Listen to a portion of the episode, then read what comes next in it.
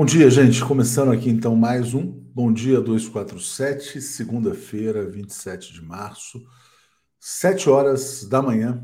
E começando aqui também mais uma semana. Saudações gerais aí a todos que nos acompanham. Muito bom dia, Gilberto Geraldi. Bom dia aqui ao Maurílio. Estamos juntos. Bom dia, Isbela Velar. Né? Uh, vamos lá, Nilson Rubens Duarte, Lenimar. Deixa eu ver aqui já os superchats. Bom dia da Reginalíssima, dando um bom dia a toda a comunidade. Ao Jairo Costa, dizendo: a cadela do fascismo no mundo volta a entrar no cio. Democracia no Brasil e o multilateralismo sob ataques armados com lawfare e fake news. Né? Acaba de chegar a notícia ali de que o Benjamin Netanyahu vai suspender a reforma judicial. Dezenas de milhares de pessoas protestando é, nas ruas de Israel em relação ao que estava acontecendo. A gente vai trazer informações sobre isso, né? A, a respeito aí também dessa questão da cadela do fascismo no Brasil e no mundo. Magno Cortez. Calma, Magno, peraí, pessoal nem chegou ainda. Lula estava certo, desculpas aceitas, Alex e Marcelo. Eu não sei se eles vão mudar de posição, não. Vamos ver hoje aqui, vamos ver o que, que vai acontecer. Bom dia, Thelma Guelpa. Parabéns ao 247 pelo melhor do jornalismo. Bom dia a todos, né? Bom, hoje tem o depoimento do Rodrigo Tacla Duran, vai prestar depoimento ao Eduardo App e vai poder dizer se ele foi chantageado, extorquido, né? É, assediado pelo Carlos Zucoloto, parceiro do casal Moro, que teria pedido 5 milhões de dólares para vender uma sentença do Sérgio Moro. Exatamente. Quer dizer, então, se for verdade o que diz o Tacla Duran, o Sérgio Moro vendia proteção, vendia sentenças e o operador da venda era o Carlos Zucoloto. Ele recebeu uma mensagem num aplicativo de mensagens chamado Wicker, né?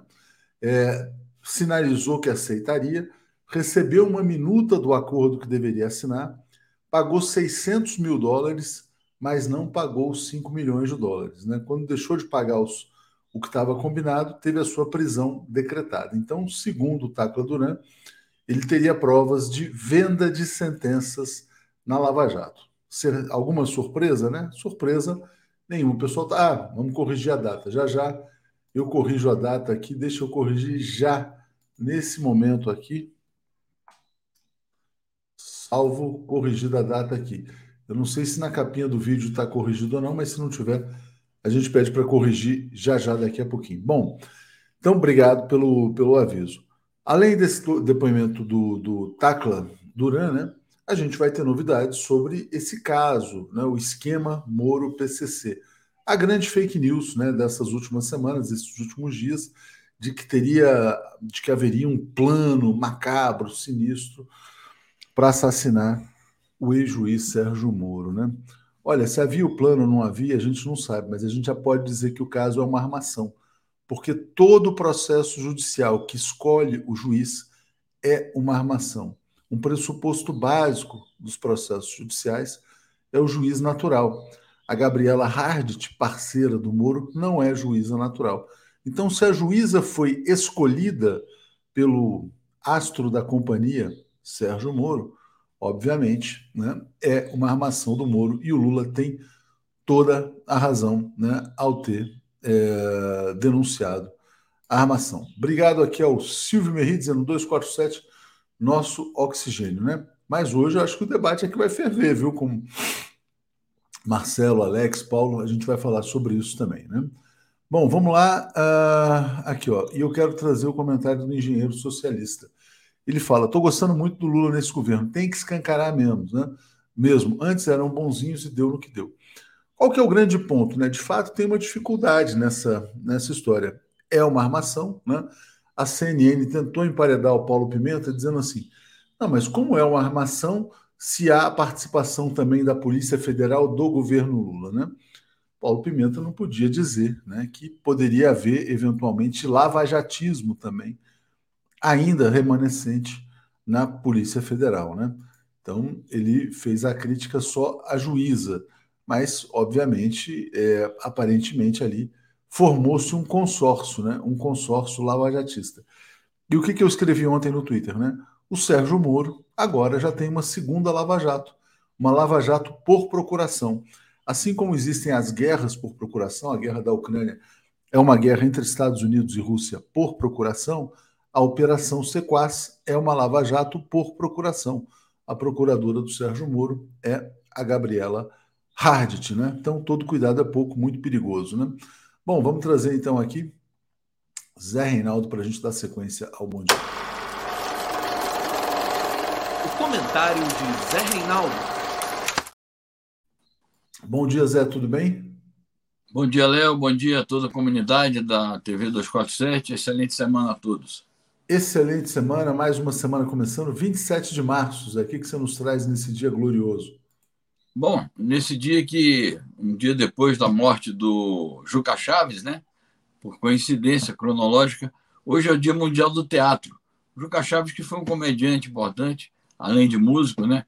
O menestrel maldito, como dizia o, o Vinícius de Moraes.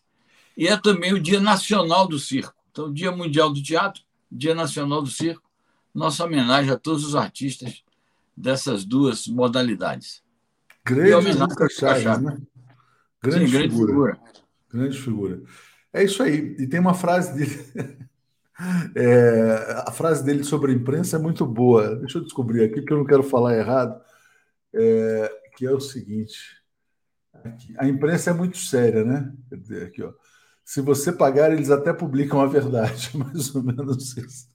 Vale muito para os dias atuais. Se você pagar, eles publicam até a verdade, né? É isso aí. Viva o Juca Chaves. Vamos dar o like aqui, como diz a Maria Cristina Coelho, né? E vamos passar então para as notícias. Deixa eu começar aqui já, Zé, falando sobre as eleições em Cuba. Já já a gente fala sobre Israel, falei um pouquinho aqui. Mas aqui, ó. Autoridades cubanas aplaudem participação maciça nas eleições parlamentares.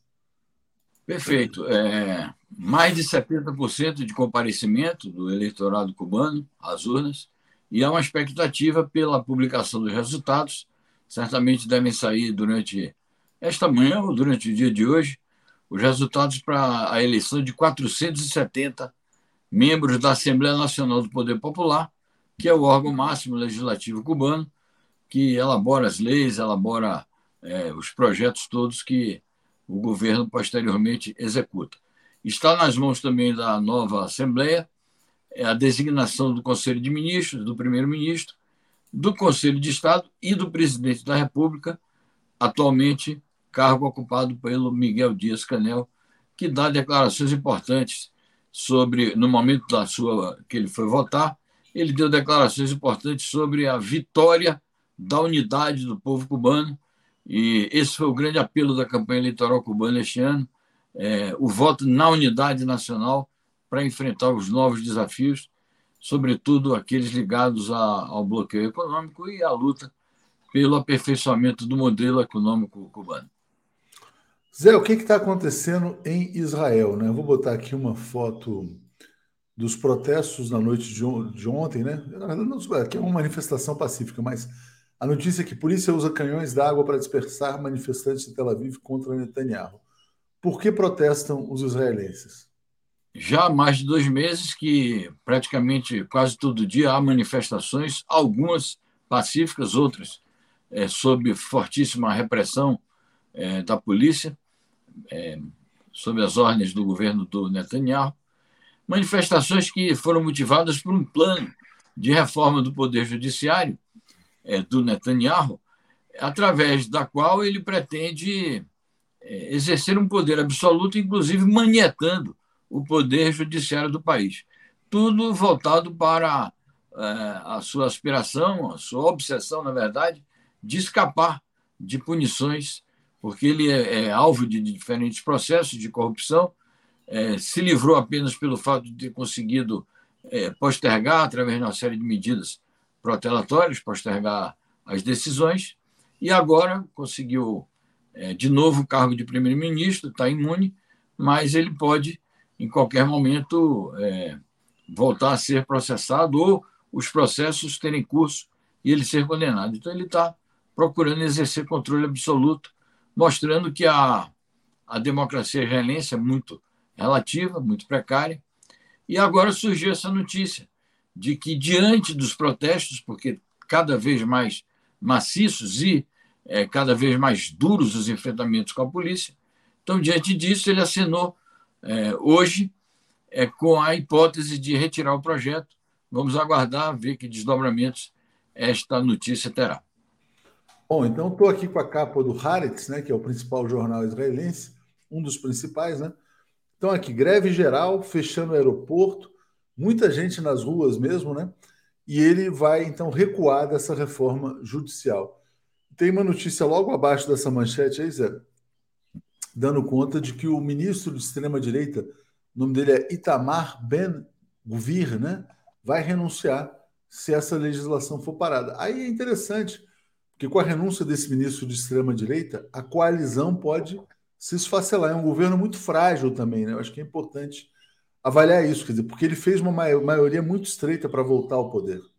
Exatamente. Quase, to quase todos, não, todos os governos israelenses dos últimos cinco, seis anos foram marcados por esta é, precariedade de uma formação política, uma coalizão bastante estreita, e tudo pode acontecer em termos de é, uma nova crise governamental, uma nova crise política e a necessidade, talvez, de o governo cair e convocar-se uma nova eleição. Lembrando que ele, o Netanyahu, demitiu o ministro da Defesa e isso provocou mais revolta ainda, porque havia contradições ali entre a conduta do ministro da Defesa e ele próprio.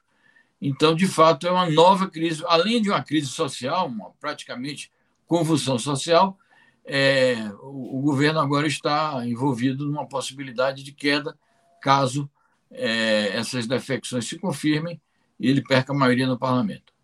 Certamente. É, o Armando Mendonça, é só ah, passando um pouco aqui para a questão nacional, o Fantástico ontem foi de dar nojo. Estão tentando fazer Moro de herói outra vez, né? Que canalice. Bom, o Moro foi o falso herói da Globo e, como disse o Joaquim, vai ser o falso mártir também, né? A Globo é sócia do Moro, foi sócia do Moro no, no projeto de destruição da economia brasileira. Então, obviamente, eles não podem abandonar completamente o falso herói, né? Mas hoje tem Tacla Duran. Vamos ver se a Globo vai noticiar o Tacla Duran. É, eu queria passar aqui para a Coreia do Norte. Depois a gente vai ter mais notícias sobre Israel, né? É, vamos ter convidados para falar hoje no Giro das Onze, no Boa Noite, enfim. Mas e, essa, e, esse disparo dos mísseis balísticos em direção ao Japão pela Coreia do Norte, Zé? Isso tem sido uma rotina nos últimos três meses, é, para ficar apenas no ano de 2023, porque a Coreia do Norte faz frequentemente esses tipos de é, provas, faz ensaios também nucleares é, sobre a, a, preparação de novos artefatos. É, porque a Coreia do Norte tem uma, uma decisão de, enquanto pairar sobre ela ou contra ela uma ameaça de ataque nuclear por parte dos Estados Unidos, em conluio com o governo sempre anti, anti-coreano, né, o anti-coreano do Norte da Coreia do Sul, enquanto permanecer essa ameaça, eles têm a decisão de é, aperfeiçoar o seu sistema de defesa, inclusive com a produção de armas nucleares. Eles têm feito, os coreanos do norte, é, sucessivas provas de mísseis balísticos, naturalmente uma forma também de dizer aos Estados Unidos que tem possibilidades de atingir o seu território, e essas provas são feitas, algumas delas, no mar chamado Mar do Japão, mas não quer dizer que os, os mísseis norte-coreanos tenham atingido o Japão ou tenham ultrapassado a, as demarcações ali do, do mar territorial japonês. É que o mar ali se chama Mar do Japão, mas tem uma parte também que é, pertence, enfim, é, é, são águas internacionais. De maneira que não quer dizer que a Coreia do Norte atacou o Japão, mas é claro que o Japão também se sente é, atingido, se sente ameaçado, e por isso que se formou um triângulo: Japão, Coreia do Sul, Estados Unidos, para combater a Coreia do Norte. As manobras militares estadunidenses mistas com o governo da Coreia do Sul são manobras militares frequentes, muitas delas com ameaça também de uso das armas nucleares contra o governo de Pyongyang. Isso é uma crise interminável que vem desde o final, entre aspas, da Guerra da Coreia, que tecnicamente nunca acabou. Houve um, um armistício, mas nunca a assinatura de um acordo de paz. Então, tecnicamente, Estados Unidos continuam em guerra contra a Coreia do Norte. Isso é uma situação perigosa e explosiva. Muito bom, Zé. Bom, obrigado aqui a Roseli, mandando um abraço lá de Bremen, assistindo ao vivo desde o início por conta da greve geral dos transportes na Alemanha, né? Almeida Lira, meu e-mail, atushi, meu sobrenome, arroba brasil247.com.br. Né? Bom, vamos lá. É, Armando, aliás, deixa eu só pegar aqui o Armando Mendonça dizendo: tem cheiro de golpe no ar. A gente vai falar bastante sobre isso também. Zé, vamos passar para a Rússia, então vou trazer aqui uma notícia sobre Sergei Lavrov, dizendo que os Estados Unidos ultrapassaram todos os limites na tentativa de impor a sua hegemonia. Diga, Zé. É uma declaração bastante forte do chanceler Lavrov.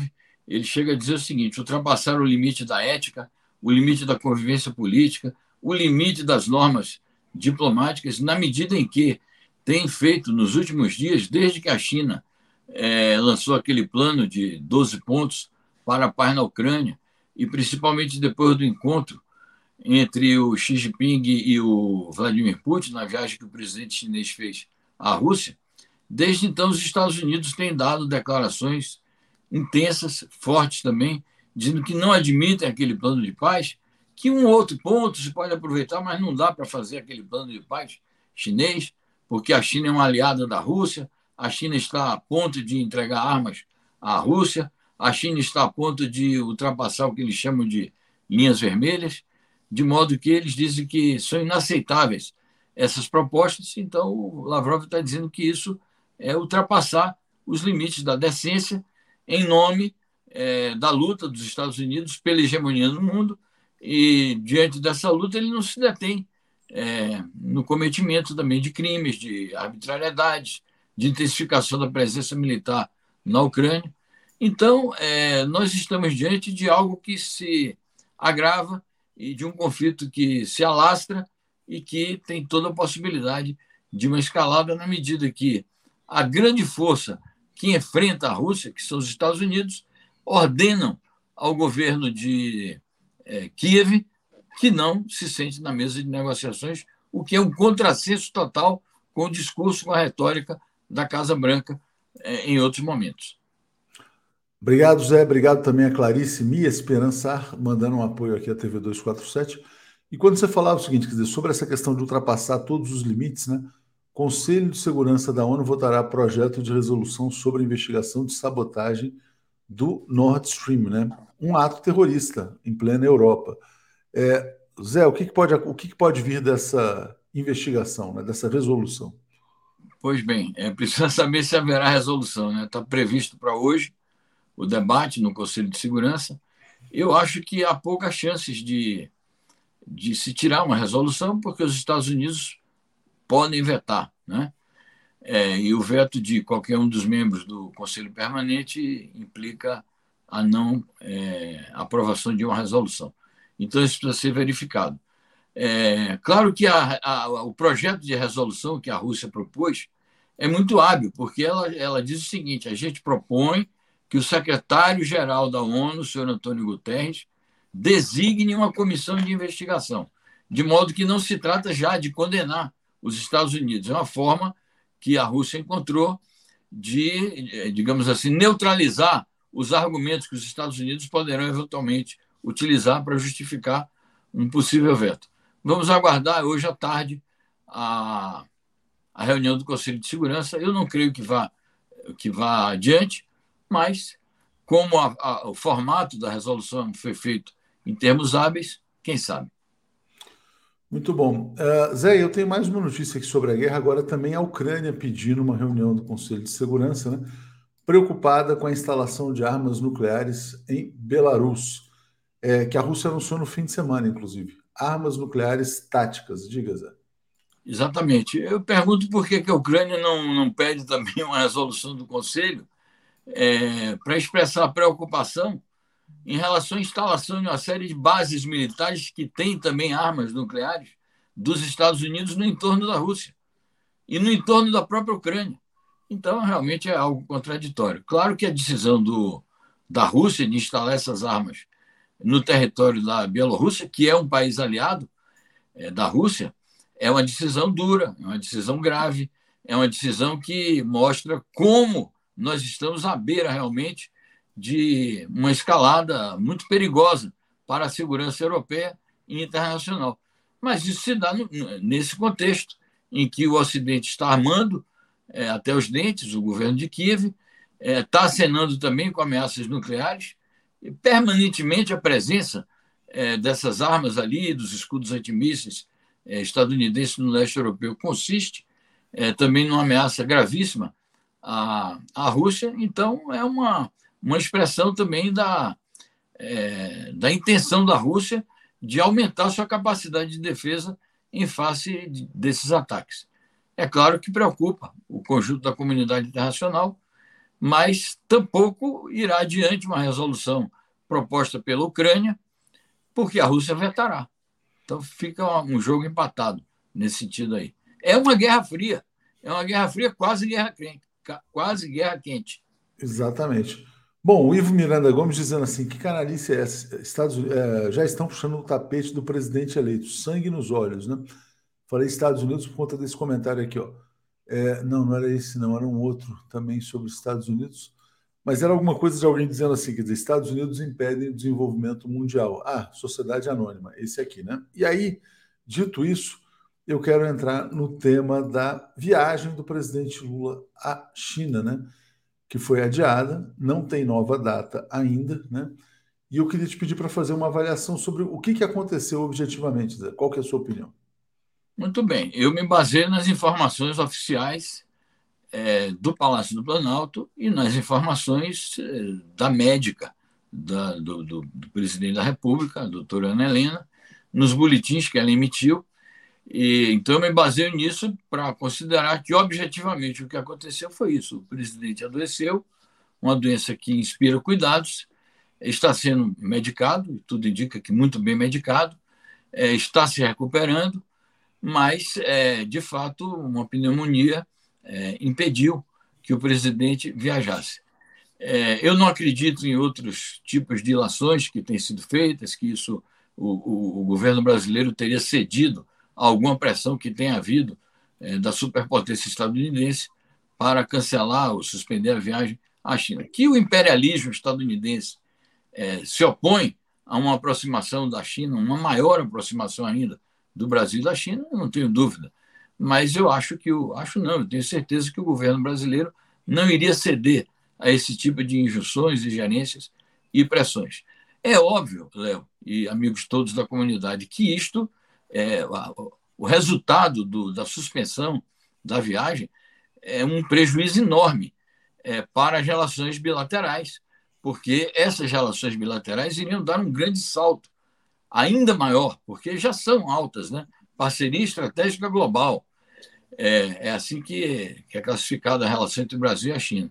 Então, é óbvio que isso prejudica, atrasa a assinatura de uma série de contratos, é, deixa de criar um fato estupendo é, na geopolítica e para a vida nacional. Para o Lula seria ótimo manter essa agenda e, e colher os frutos.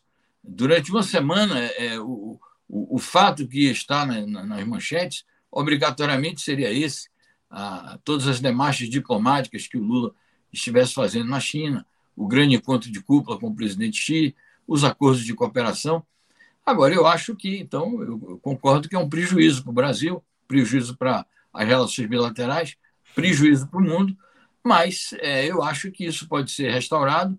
Naturalmente que a bola está na mão da China, porque isso faz parte dos rituais diplomáticos, de protocolos. A agenda do Xi Jinping realmente é muito intensa, então eles vão ter que elaborar uma nova situação é, para remarcar essa data. Então, eu não, eu não diria, como diz, dizem alguns também, muito otimistas, ah, vai ser logo, ah, vai ser agora em abril. Isso eu não sei dizer. Né? Eu espero que seja logo, espero que é, a viagem se concretize, mas, antes de tudo, eu espero que o presidente Lula se recupere. Né? Em breves dias ele esteja em condições de novo de cumprir as suas missões, que são importantíssimas para o desenvolvimento do nosso país, para a estabilidade do país, para a consolidação da democracia no país e para que o seu governo realmente funcione invadiante. Zé, por mais assim, obviamente que a gente tem que se fiar nas uh, informações oficiais, né? E isso é um, é um, fato, e o presidente Lula provavelmente é, tomou a melhor decisão em função da questão da saúde, né? Mas essa viagem à China incomodava muito a superpotência, né? No dia 29, agora, daqui a dois dias, começa o, a cúpula da democracia. É, aquele evento que o Biden tem feito, quer dizer, e a política externa estadunidense tem se colocado nessa linha. De um lado, as democracias e de outro lado, as autocracias. As autocracias seriam Rússia, China, Venezuela, etc. e tal. E os Estados Unidos não estavam felizes com o fato de o Brasil participar de uma cúpula com a China durante a cúpula da democracia também. Né? É, imagino que o governo brasileiro tenha recebido grandes pressões para que essa viagem também fosse cancelada, Zé. Bom, que os Estados Unidos fazem pressões, fazem.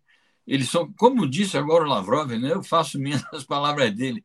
Os Estados Unidos são capazes de tudo para é, impor a sua hegemonia, para contrariar inutilmente esse processo objetivo do seu declínio e da sua substituição do seu domínio é, unilateral, unipolar, por uma situação de multipolaridade no mundo. Então, da parte deles, eles são capazes de tudo. De espionagem, fizeram isso contra o governo da presidente Dilma, e era um governo democrata também, né, do Obama. Então, eu não duvido é, do, do, do grau de criminalidade internacional do imperialismo estadunidense. Agora, eu confio é, na nossa capacidade como governo, como Estado Nacional, e, sobretudo, sob a liderança do Lula, de resistir a essas pressões, principalmente quando está em jogo algo tão precioso para o Brasil, para o nosso interesse nacional, que é a relação, o aprofundamento da relação com a China. Então, é o que eu poderia comentar sobre isso, é, renovar, digamos assim, a minha, não só confiança na informação, mas a minha confiança na decisão do governo de praticar uma política externa correta e acorde com os interesses nacionais. Agora, o que está sendo dito né, é, pelo governo brasileiro é que quem vai marcar a nova data da viagem são os chineses, né, em função da questão de agenda, etc. e tal. A missão empresarial continua. O Fernando Haddad queria também, não foi. Né? A presidente Dilma Rousseff embarcou e toma posse no Banco dos BRICS amanhã como presidente.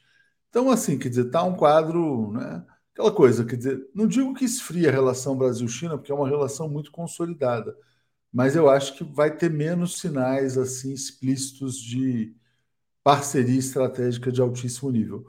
Não acho que a gente vá ver isso em breve, viu, Zé? É minha percepção. Vou ler o comentário aqui do Miguel Silva, já, já te devolvo, está dizendo: ninguém na União Europeia reclamou do Reino Unido falando que entregará armas com urânio empobrecido. Nas redes sociais, a moda é dizer que essas armas não são tóxicas. Diga, Zé, sobre o Brasil-China ainda. Então, eu, como eu falei, eu também acho que é, é a, a bola está na mão dos chineses, por uma questão de protocolo, de rituais diplomáticos, da agenda do Xi Jinping, que é uma agenda realmente intensa, é, e também é, é, é de reconhecer e é de discutir sobre os prejuízos que o adiamento da viagem acarretam para as relações bilaterais e para os propósitos imediatos que o nosso governo tinha é, em face dessa viagem. Mas eu não creio que seja algo que vá é, abalar os laços devido justamente à fortaleza dele já é, construída antes, né? É, também acho, também acho que pode não ser em abril. É muito otimismo das pessoas que dizem, ah, vai ser agora em abril. Eu assisti a entrevista do ministro Fávaro, ontem à noite, que já era de manhã cedo, de segunda, é, na China.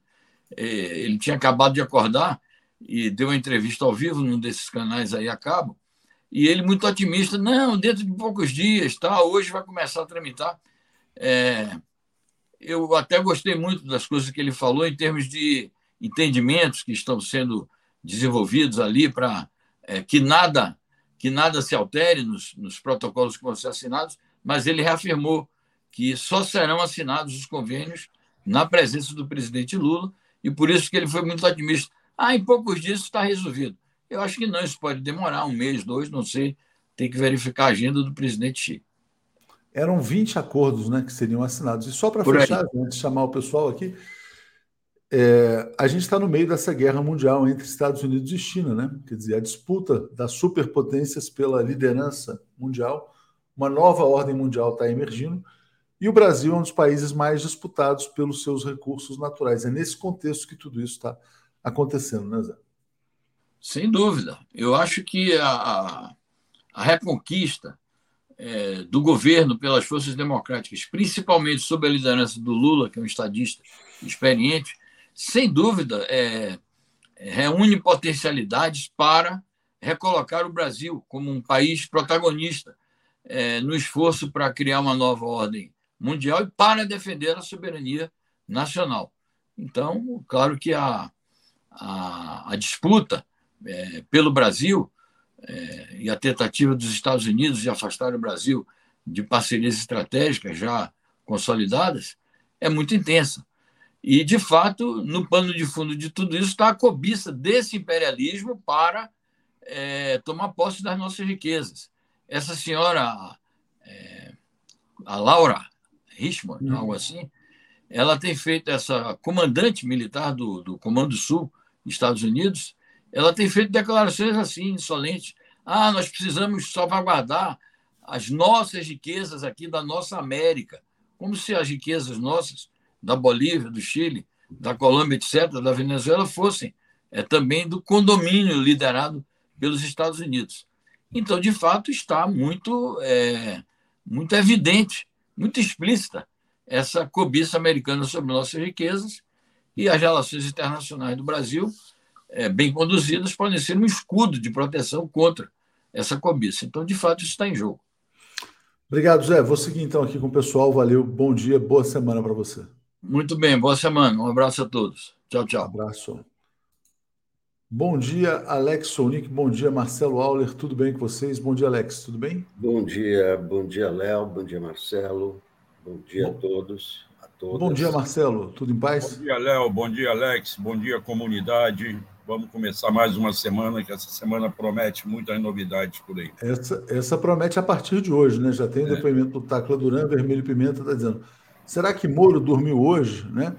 E o Wilton Santos dizendo: Lula precisa ser coerente com seu discurso em defesa da soberania e estatizar a Avibraz. Cadê o Paulo? O Paulo deve estar chegando, deve ter tido aí algum contratempo, deve estar chegando já já. Estou recebendo aqui um cafezinho pela janela então, tá Maravilha. Que, que mordomia, hein? Café que, chega pela que mordomia. É. Vamos lá. Alex, bom dia, tudo bem? Deixa eu, deixa eu só trazer aqui, ó, uh, provérbio chinês, Ivo Miranda Gomes. A paciência desceu dos céus, veio morar na China e de Murad, assinante. Alex, como é que você avalia a decisão do presidente Lula de cancelar a viagem à China, né, que veio nesse fim de semana? Ainda não há uma data. Vou passar essa, esse tema para você e para o Marcelo também. Diga, Alex. Não, foi, foi claro que foi ruim, né? É evidente, né? Não, não, mas não teve outro jeito. É evidente que né, seria uma viagem portentosa, né? Muito, muita gente, muitos empresários, muitos negócios, né? O que o Brasil precisa? Negócios. A China já é o maior parceiro, né? O Brasil vende para a China 90 bilhões de dólares por ano, né? É, o triplo do que, do, do, do, que vem dos Estados Unidos, que é o segundo, né? 30 bilhões, mais ou menos. Então, é, é, é difícil encontrar, né? encontrar espaço de novo, né? É complicado isso aí, né? Quando você desmarca um negócio assim, uma coisa, né? É claro que não, não, não foi nada bom, mas é, é claro que ele não podia ir para lá, não, não, não é? Com pneumonia leve, imagina, 20 horas no avião, tudo fechado, não é possível, né? Marcelo, você acha que foi uma decisão acertada? E eu também te pergunto, devemos nos preocupar com a saúde do presidente Lula?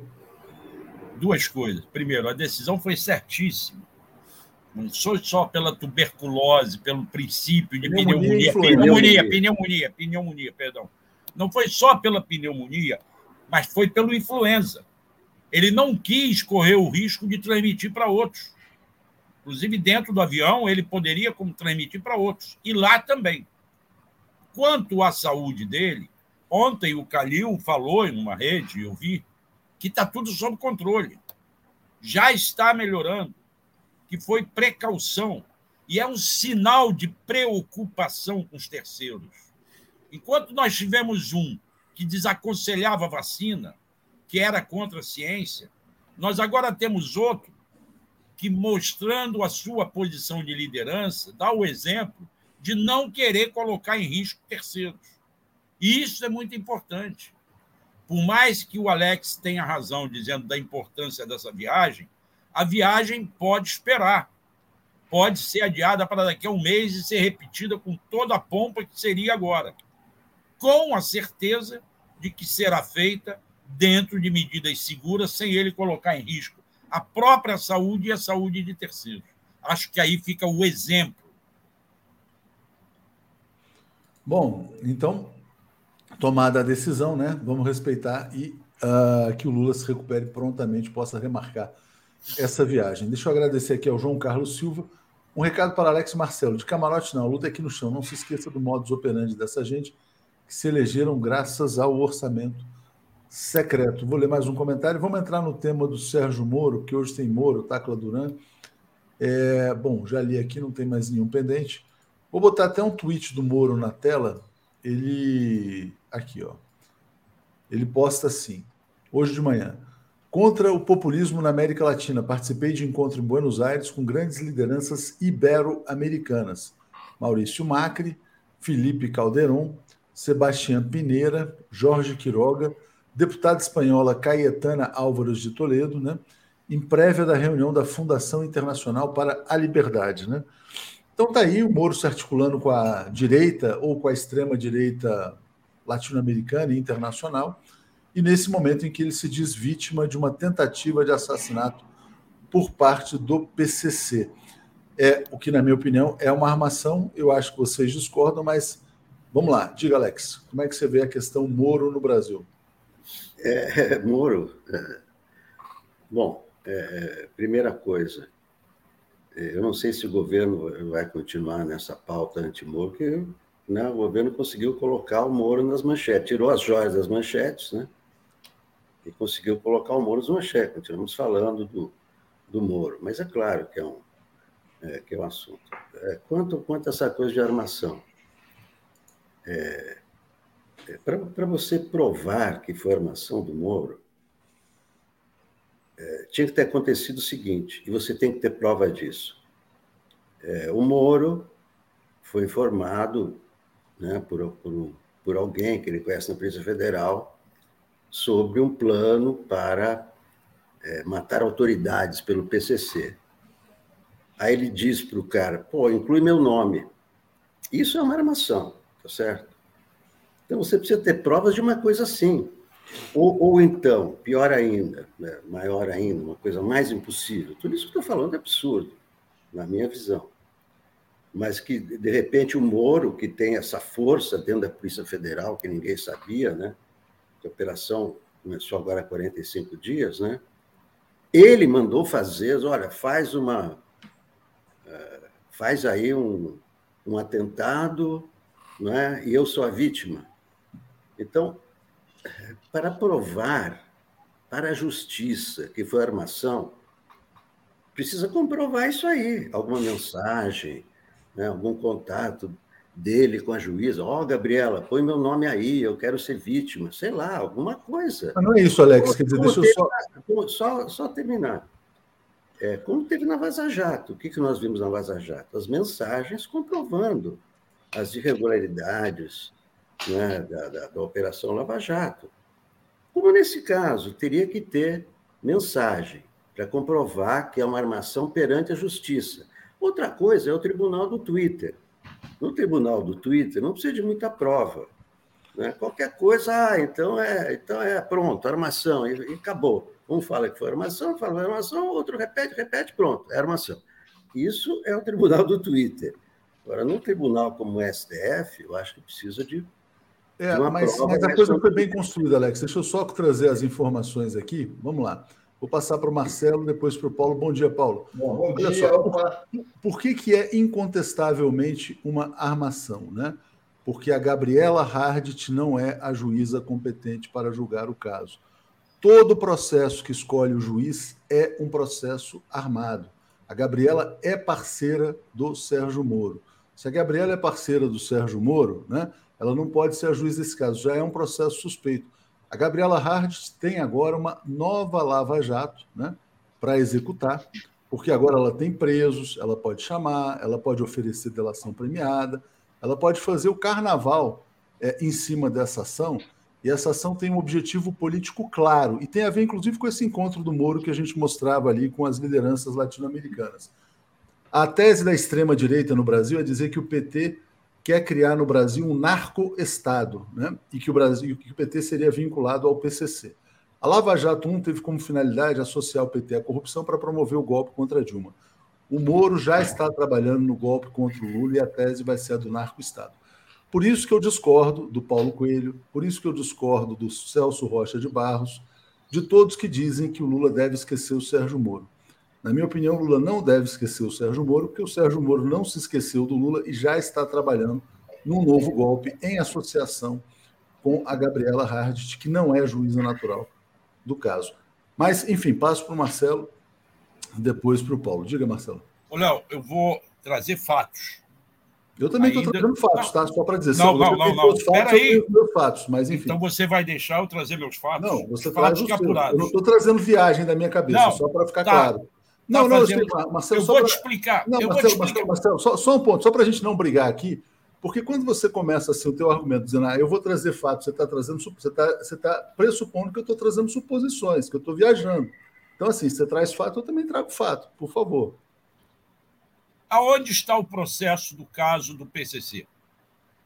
Na nona vara. A juíza Gabriela Hard não é juíza da nona vara.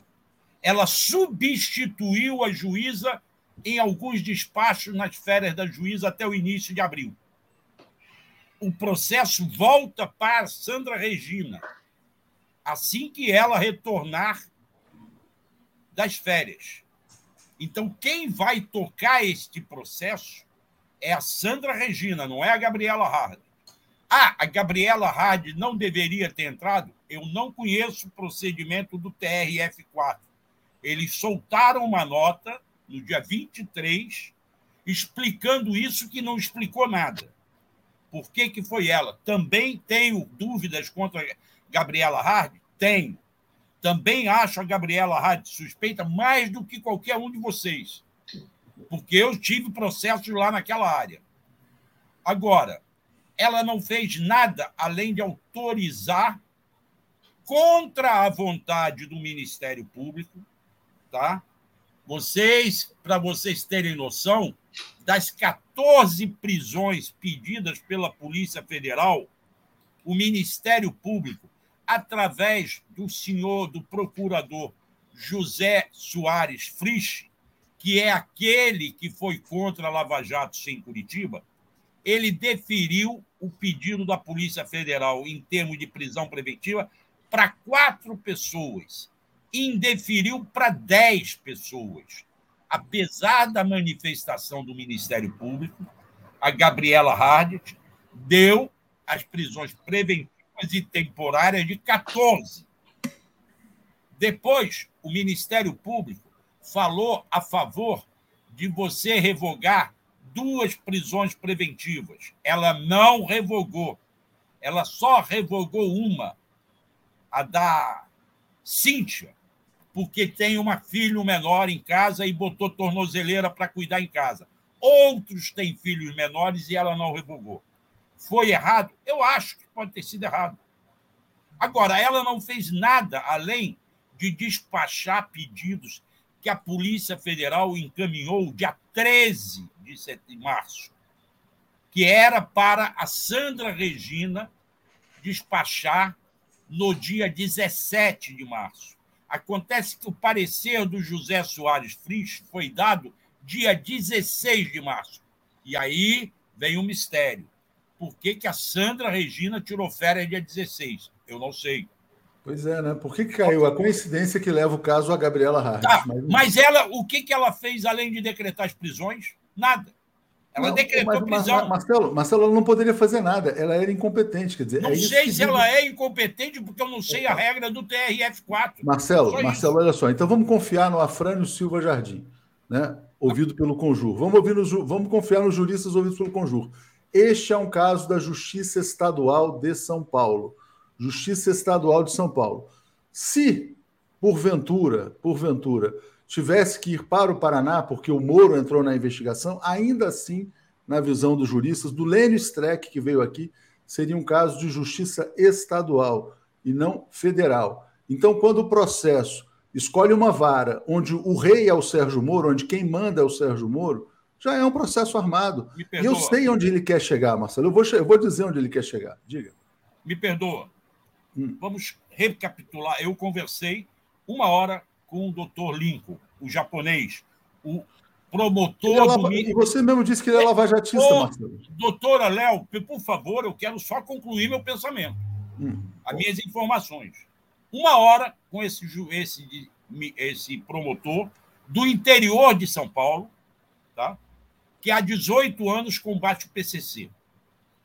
Ele toma conhecimento em janeiro de que há um plano para sequestrar autoridades. Não é só o Sérgio Moro, não.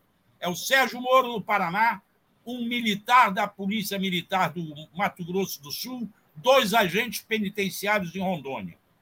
Ele toma esse depoimento de uma testemunha que já prestava declarações a eles há mais tempo e já tinham confirmado as informações dessa testemunha.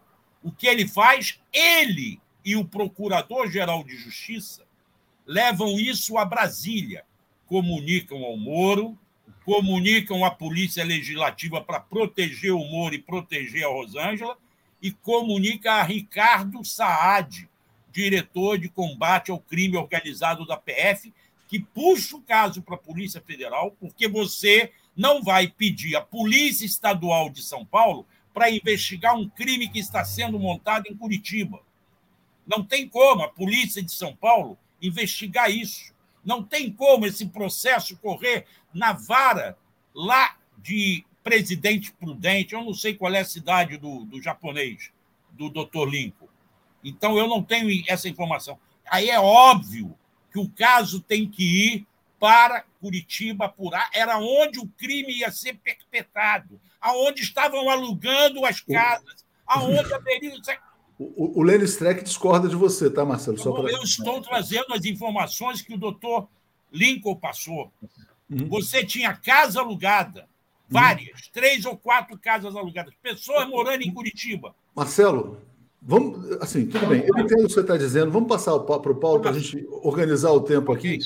Porque olha só, porque a gente tem três pessoas para comentar Fique a mesma vontade, questão aqui. Fique à vontade. Não, não, então, vamos ouvir o Paulo, eu tenho um monte de comentário aqui também das pessoas. Olha só, você está dizendo, ah, o crime seria executado em Curitiba, isso tinha que ser em Curitiba na vara federal. Vários juristas dizem que não, que era competência de outra justiça, e você falou, né, não aqui agora, mas você falou comigo no telefone que o Lincoln, que você entrevistou, o procurador, que ele é simpatizante da Lava Jato também. A consequência que nós temos hoje é que existe um processo nas mãos da Gabriela Hardes. A gente não sabe quanto que a juíza vai voltar de férias, né?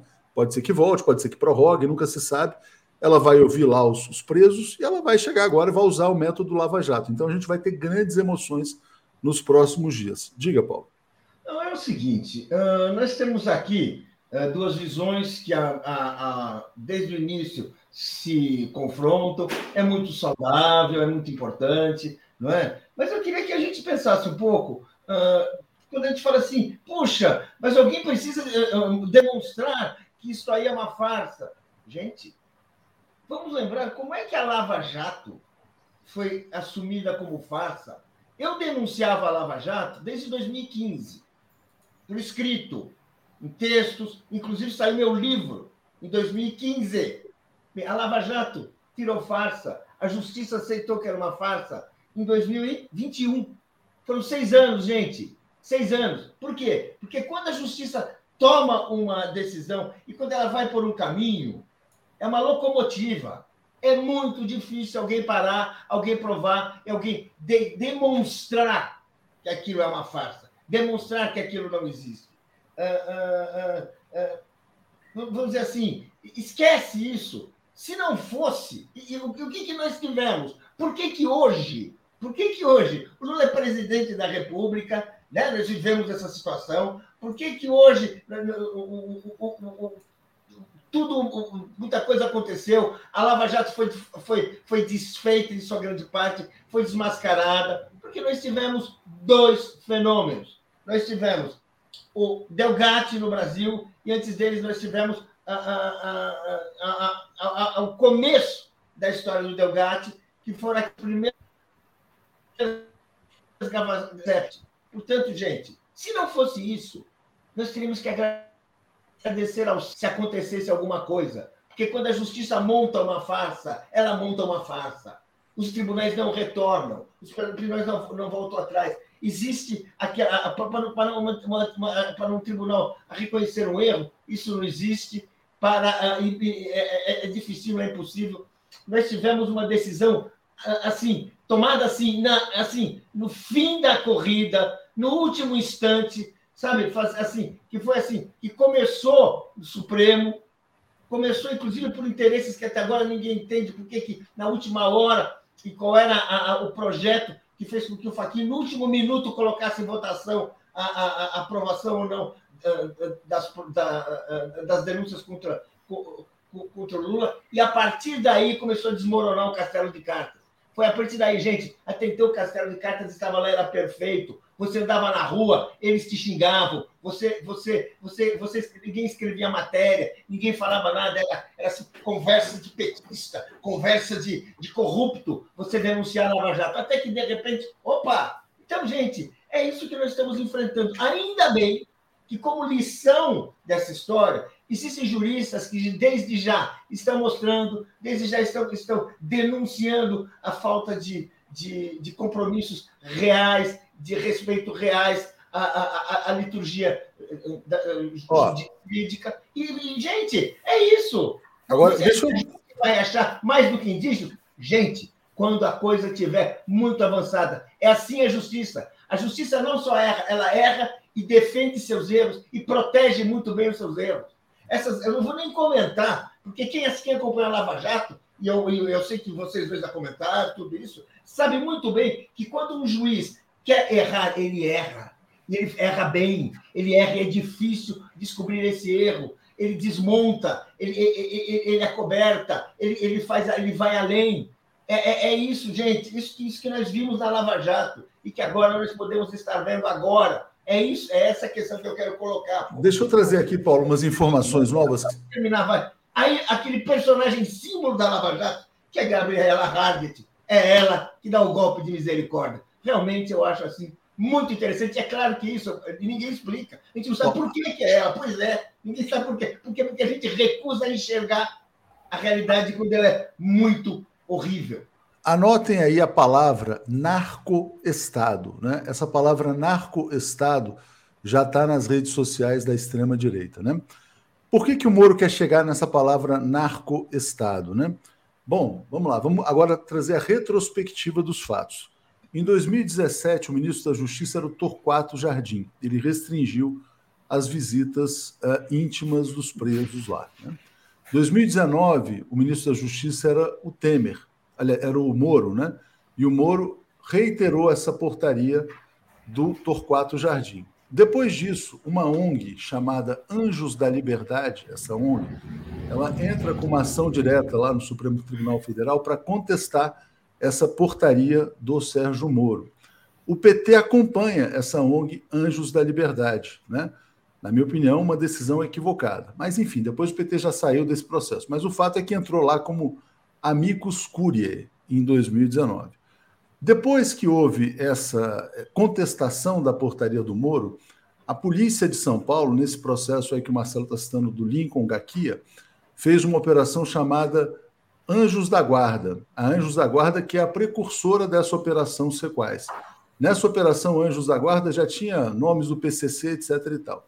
Aí prende-se uma pessoa lá do PCC que teria contratado um advogado supostamente ligado ao PT, né, para defender essa ONG Anjos da Liberdade. Aonde o Moro quer chegar com esta operação? Essa é uma nova Lava Jato. Ele, agora a gente tem a Gabriela Hardt, que tem lá os seus presos do PCC, tem lá os métodos de delação premiada, e o objetivo deles é chegar no seguinte ponto: olha, é, nós éramos protegidos pelo Partido dos Trabalhadores, pela ONG Anjos da Liberdade, vocês vão ouvir falar muito dessa ONG Anjos da Liberdade, e o PT teria associação com o crime organizado. O que, que a extrema-direita já está falando? Que o Lula pretende implantar um narco-estado aqui no Brasil em associação com os traficantes, com crime e tal, para matar as autoridades públicas, etc. e tal. Já tem gente preparando impeachment do presidente Lula em função dessa narrativa que está sendo criada pelo Sérgio Moro, né? porque ele sabe que a portaria dele foi questionada no Supremo pela tal Anjos da Liberdade e também tendo o PT como amigo escuro. Depois o PT saiu dessa ação, como eu já disse, mas ele já sabe o que ele quer. Né? Então ele não entrou nesse processo é, por, assim, quer dizer, ele não, não entrou acidentalmente nesse processo. Quer dizer, existe ali uma corrida para criar as condições para um novo golpe. Então, estou trazendo aqui os fatos, a gente vai esperar os acontecimentos e a gente vai ver o que, que vai acontecer. É muito perigoso que o Brasil hoje tenha uma nova Lava Jato nas mãos de uma juíza hostil ao presidente Lula e associada ao ex-juiz Sérgio Moro. Uma nova Lava Jato, por quê? Porque ela é uma juíza incompetente para o caso. É, Alex, se quiser acrescentar algo sobre esse tema, Marcelo também, enfim.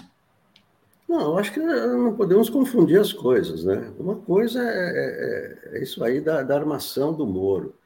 Eu acho que está é, se dando muita importância ao Moro, que ele não tem essa importância. O Moro está virando agora um novo líder de alguma coisa, que ele não é.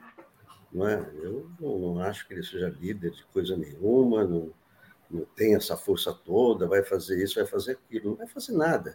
Essa, essa narrativa é totalmente falsa. Então, essa narrativa cai em, em duas horas. É uma narrativa, é uma narrativa de internet, é uma narrativa de redes sociais que vivem não é. disso. É. Alex, a Lava Jato é uma Aonde narrativa está isso? falsa que Nas redes sociais, tá certo? Então, as redes sociais é que alimentam esse tipo antagonista, de coisa. Antagonista, Metrópolis, é, CNN. Não é redes Bom, sociais, tem vários falando, de comunicação Eu estou falando é o seguinte, o narco-estado não existe, certo? Portanto, uma fake news, isso aí não se sustenta. Eles podem narrar isso quanto eles quiserem. A Gabriela Hart vai narrar isso, isso.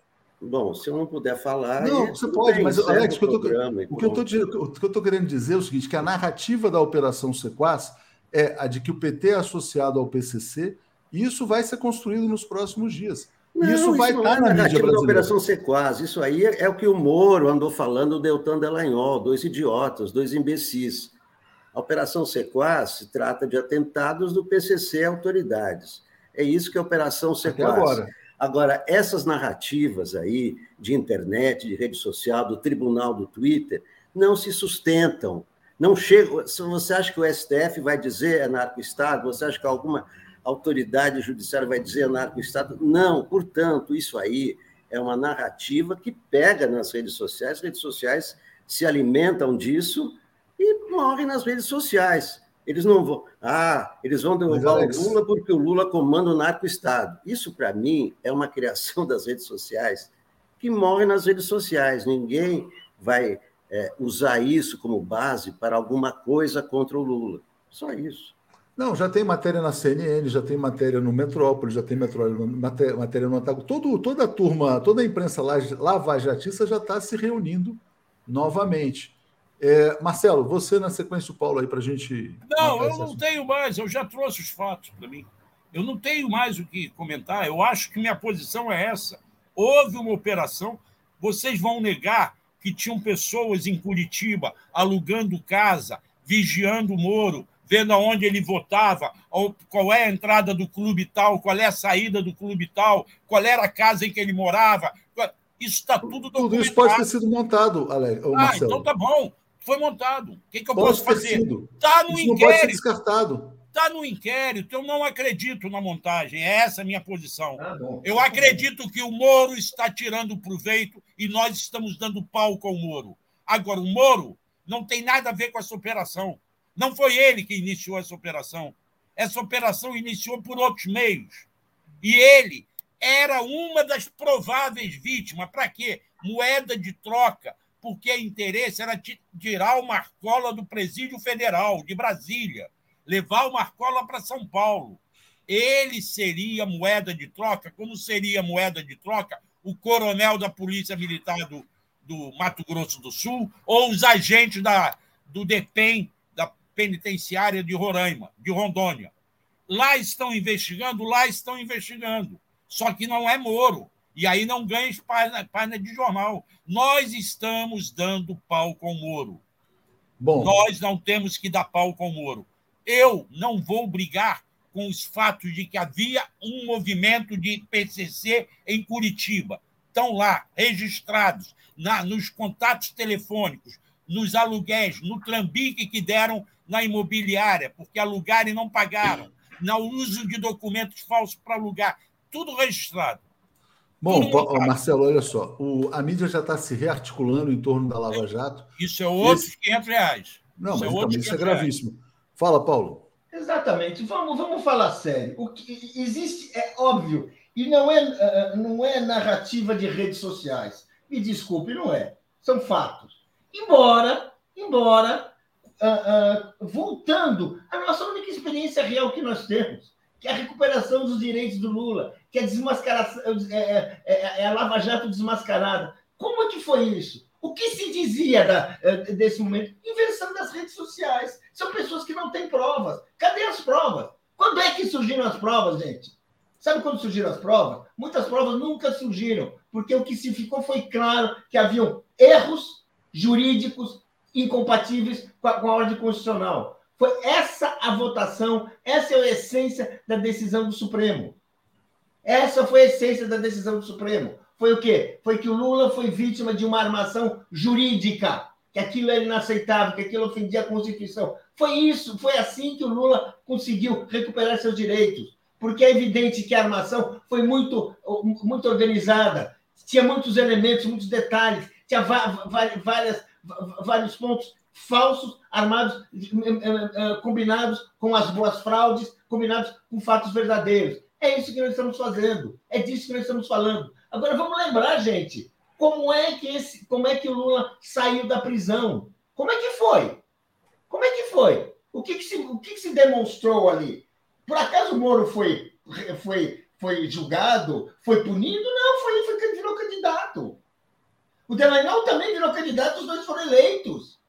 Por Estão quê? operando. É, assim, é uma fraude. Operando. Farsa é assim. Farsa você consegue desmontar, você consegue rejeitar politicamente. Agora, é, muitas vezes, factualmente, você não consegue, porque é uma armação que também tem muito eco nas redes, que tem, que tem muita gente interessada e mais do que nunca interessada, porque se foi importante do ponto de vista dos interesses do império, do ponto de vista da direita brasileira, você tirar o Lula uh, da presidência e, e mantê-lo na prisão, mais do que nunca é agora inviabilizar o seu governo mais do que nunca, é impedir que ele consiga fazer um governo de recuperação nacional. É isso que eles querem anular. Eles perderam na Lava Jato, perderam nas urnas, agora eles vão querer perder de novo no tapetão, que é o que eles estão montando.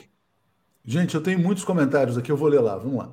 É, Wagner Dantas está dizendo, Léo, você está muito chato com esse assunto. Ricardo Cardoso, os comentários do Alex Marcelo são frágeis. Por essas e outras é que Dilma foi derrubada e Lula foi preso. Não podemos vacilar e minimizar. Piratas do Caribe.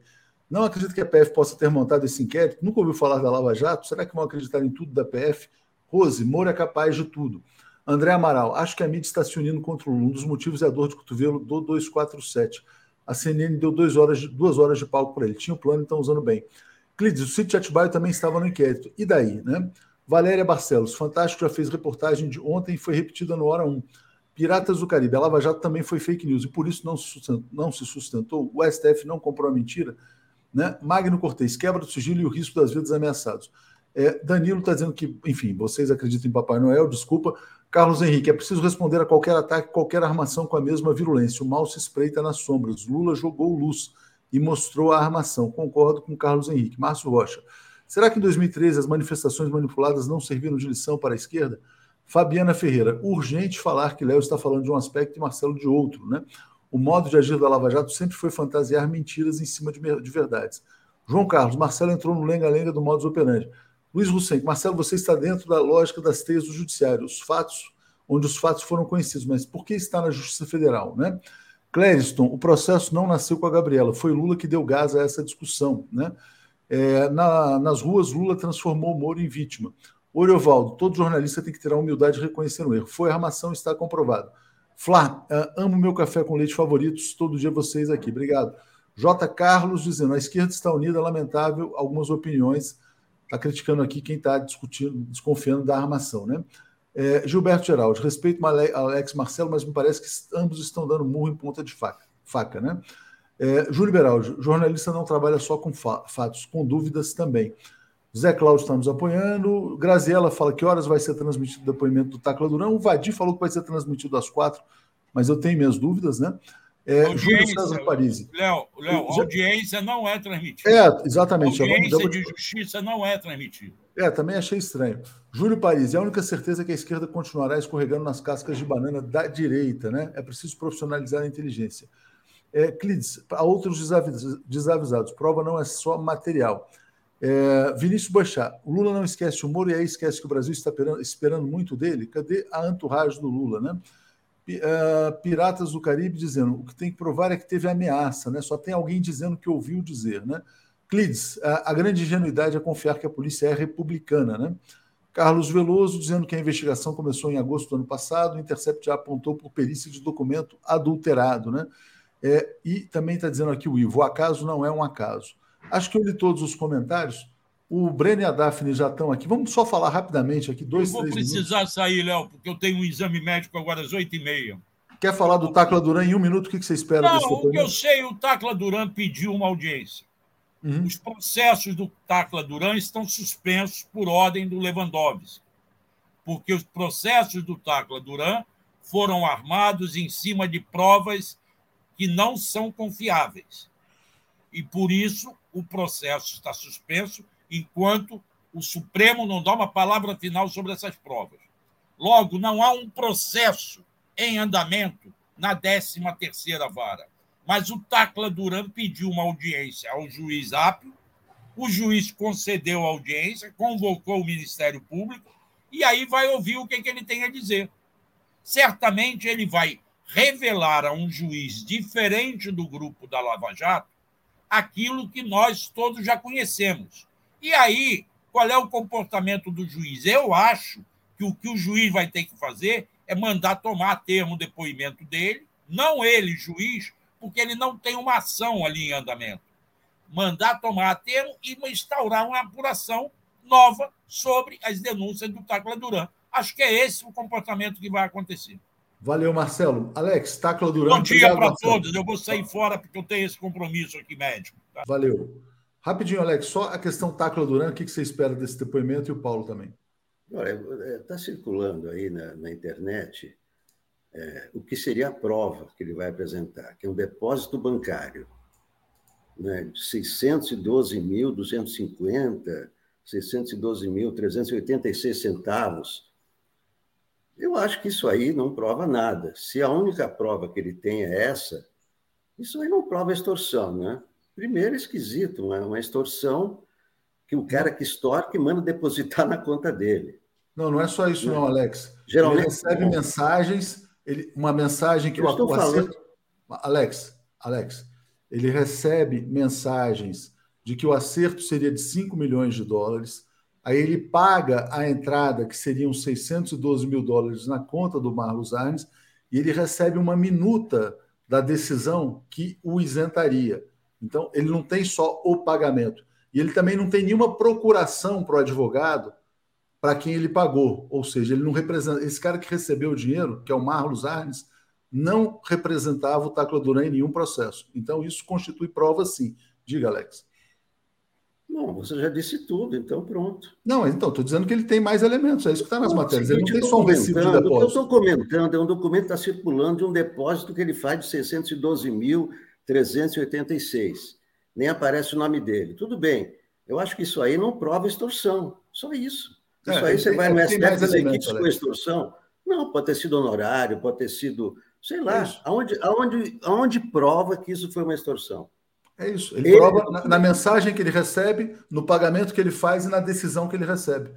É, é isso. É isso. Ele tem os três elementos. Diga, Paulo. Olha, uh, eu não sei o que o Tacla Duran vai dizer, mas uh, o que eu conheço do papel do Tacla Duran, da história dele, é que ele pode dizer muito.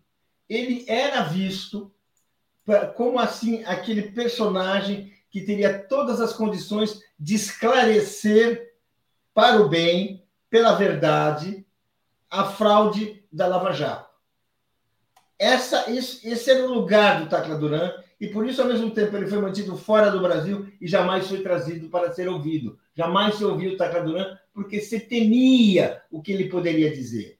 Basta ter conversado com vários advogados, com vários réus da Lava Jato, que estavam que se mobilizaram e tentaram várias oportunidades que o Tacaduran fosse, fosse ouvido. Mas o Sérgio Moro, que era na época o dono de tudo, uh, uh, do bem e do mal, conseguia impedir. Isso não é o que está nas redes sociais, Alex. Isso são fatos. Isso eu tive a oportunidade de apurar com pessoas diretamente envolvidas com a defesa do Lula, para não dizer que era o próprio. Ou seja, era realmente assim, era um fato. Tacla Duran era um personagem muito esperado e, ao mesmo tempo, que tinha em torno dele várias forças para tolerar, para impedir. Ele era chantageado o tempo inteiro e a gente sabe que ele não tem exatamente aquela biografia de santo de presépio.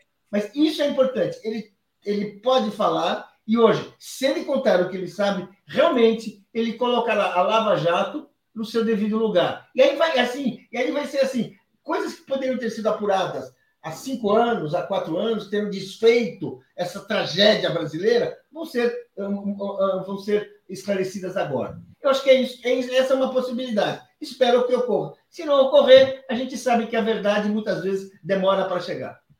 Obrigado, gente. Valeu. Vamos seguir com o Breno Daphne aqui. Abraços.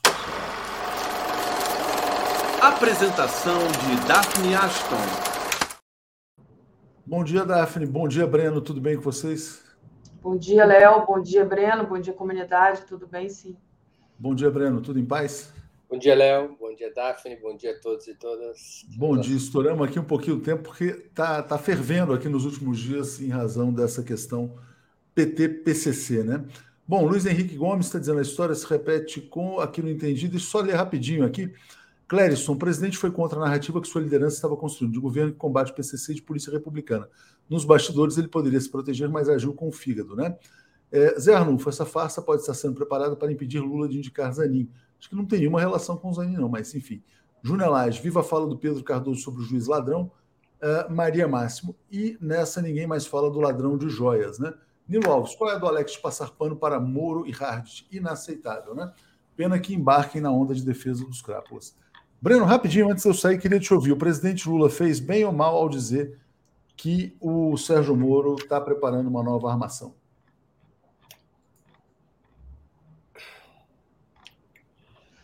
Eu acho que essa não é a questão principal que está em tela. Né? A questão principal que está em tela e que era provavelmente com esse tipo de informação que o presidente reagiu naquele dia é, é a operação da Gabriela Hart para colocar o Moro numa posição de vítima uh, diante das supostas ameaças do PCC. Né? Agora, do ponto de vista comunicacional, acho que ele fez errado.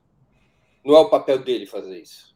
Ele então vamos entrar na questão central, vamos voltar ao ponto central, essa questão da operação em si, independente da fala do Lula. Olha, o que, que eu acho que, assim, que, que os elementos que se tem até agora, né? A gente pode especular qualquer coisa que o céu é o limite. Mas o que, que se tem até agora é, é uma, uma atuação bastante é, duvidosa da juíza Gabriela Hart, que inclui o Moro como uma das vítimas de uma investigação sobre ameaças do PCC, sobre um complô do PCC para aniquilar autoridades em vingança pela ação dessas autoridades contra o próprio PCC. Por que, que ela é duvidosa, a ação da Gabriela Rato? Por uma série de razões, entre elas que o Moro nunca fez nada de sério contra o PCC, a não ser uma decisão é, que é estapafúrdia, porque torna uh, o risco de rebeliões prisionais maior, até mesmo nas penitenciárias federais, que foi eliminar as visitas íntimas uh, para quem estivesse em RDD, né? em regime disciplinar diferenciado, de uma maneira indefinida. Mas o Moro não tem nenhum papel importante na, na perseguição ao PCC. Eu acho que desse limão, uh, a direita está buscando fazer uma limonada. Qual é a limonada que eles estão tentando buscar fazer? Utilizar a, a possibilidade de projeção do Moro e do PCC e botar, incentivar estimular, repercutir essa história cujo principal vocalizador é o próprio Moro, das as, as supostas e, evidentemente, mentirosas relações do PT com o PCC.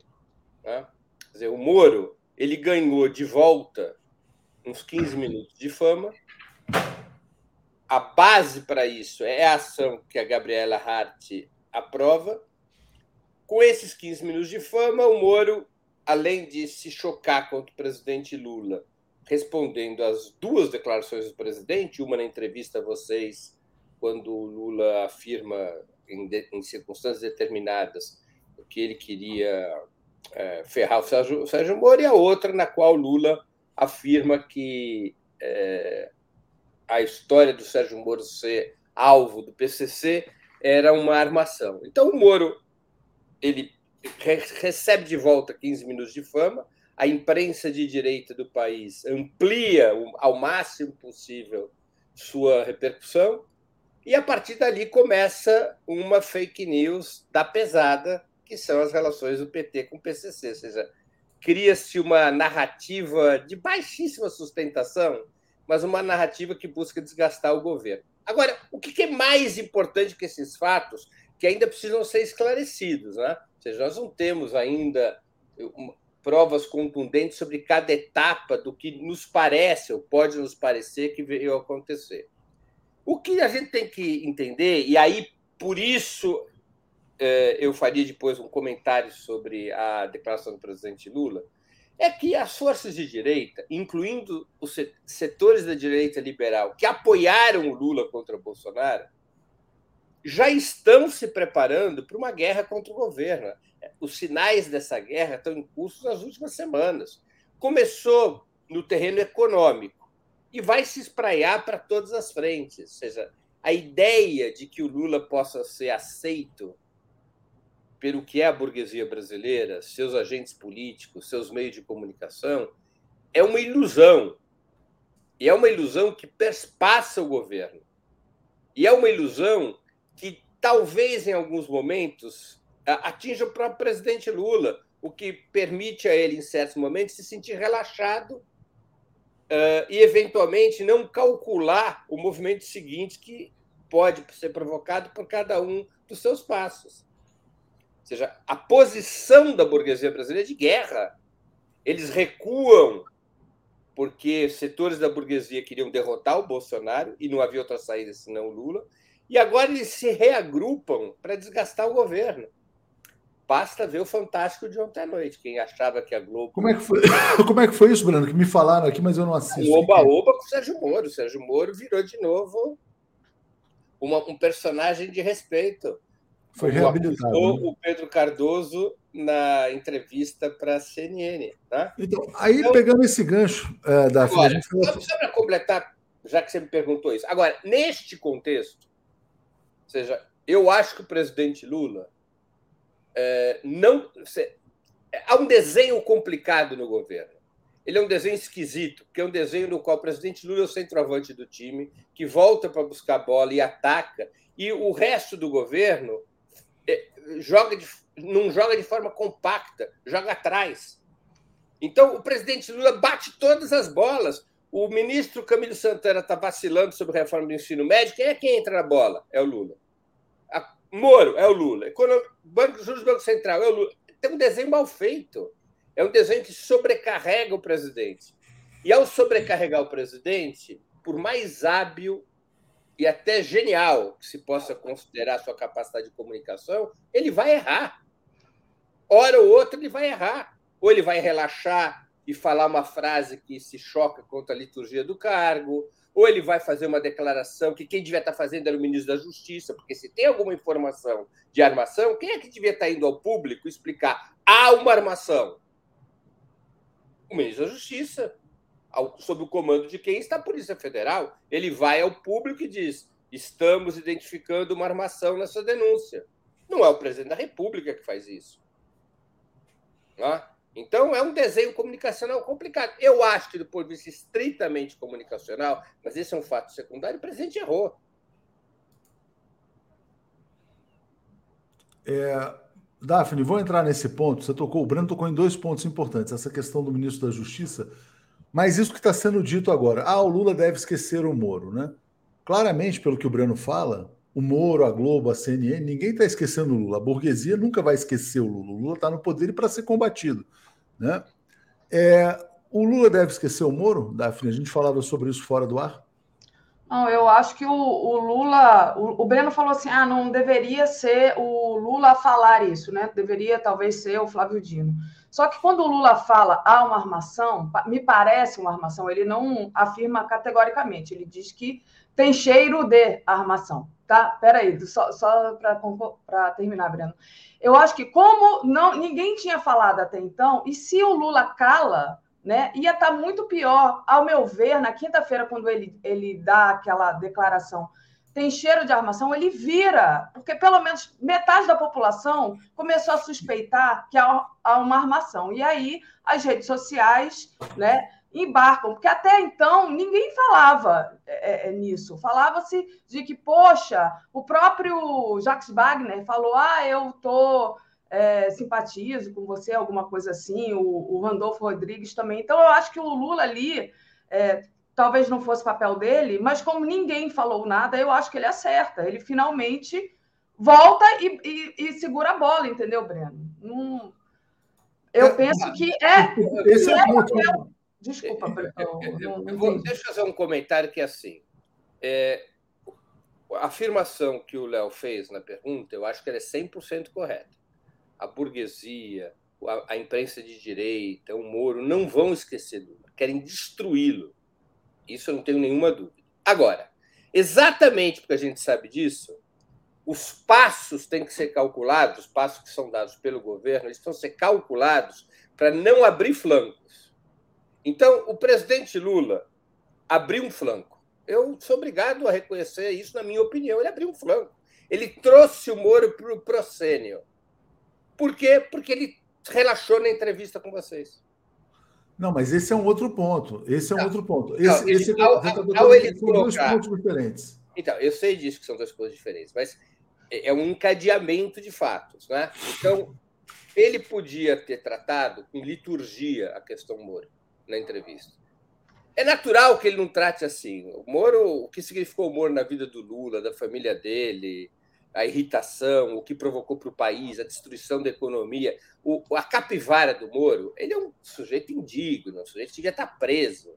É? é evidente que o presidente Lula carrega, ao contrário do que diz a imprensa de direita, não é mágoa pessoal, ou somente ou principalmente. É a justa indignação, né, Breno? É a justa indignação pelo que fez a Lava Jato, pelo que fez o Moro. Então, o presidente estava dando uma entrevista e ele fez de um jeito que deu ao Moro, que deu à empresa de direita a possibilidade de colocar o foco no Moro. Deu a possibilidade de trazer o Moro para o noticiário. Em seguida, o presidente faz algo que, numa situação desse tipo, não caberia fazer. Porque se tivesse provas, assim, o, o, governos, em tese, governos têm que funcionar com sistemas de proteção à palavra do presidente da República. A última palavra, a que não pode ser questionada, é a do presidente da República. Então, o presidente da República nunca pode, do ponto de vista comunicacional, dizer eu não tenho provas, mas acho que aconteceu isso. Porque essa é uma palavra que pode ser questionada.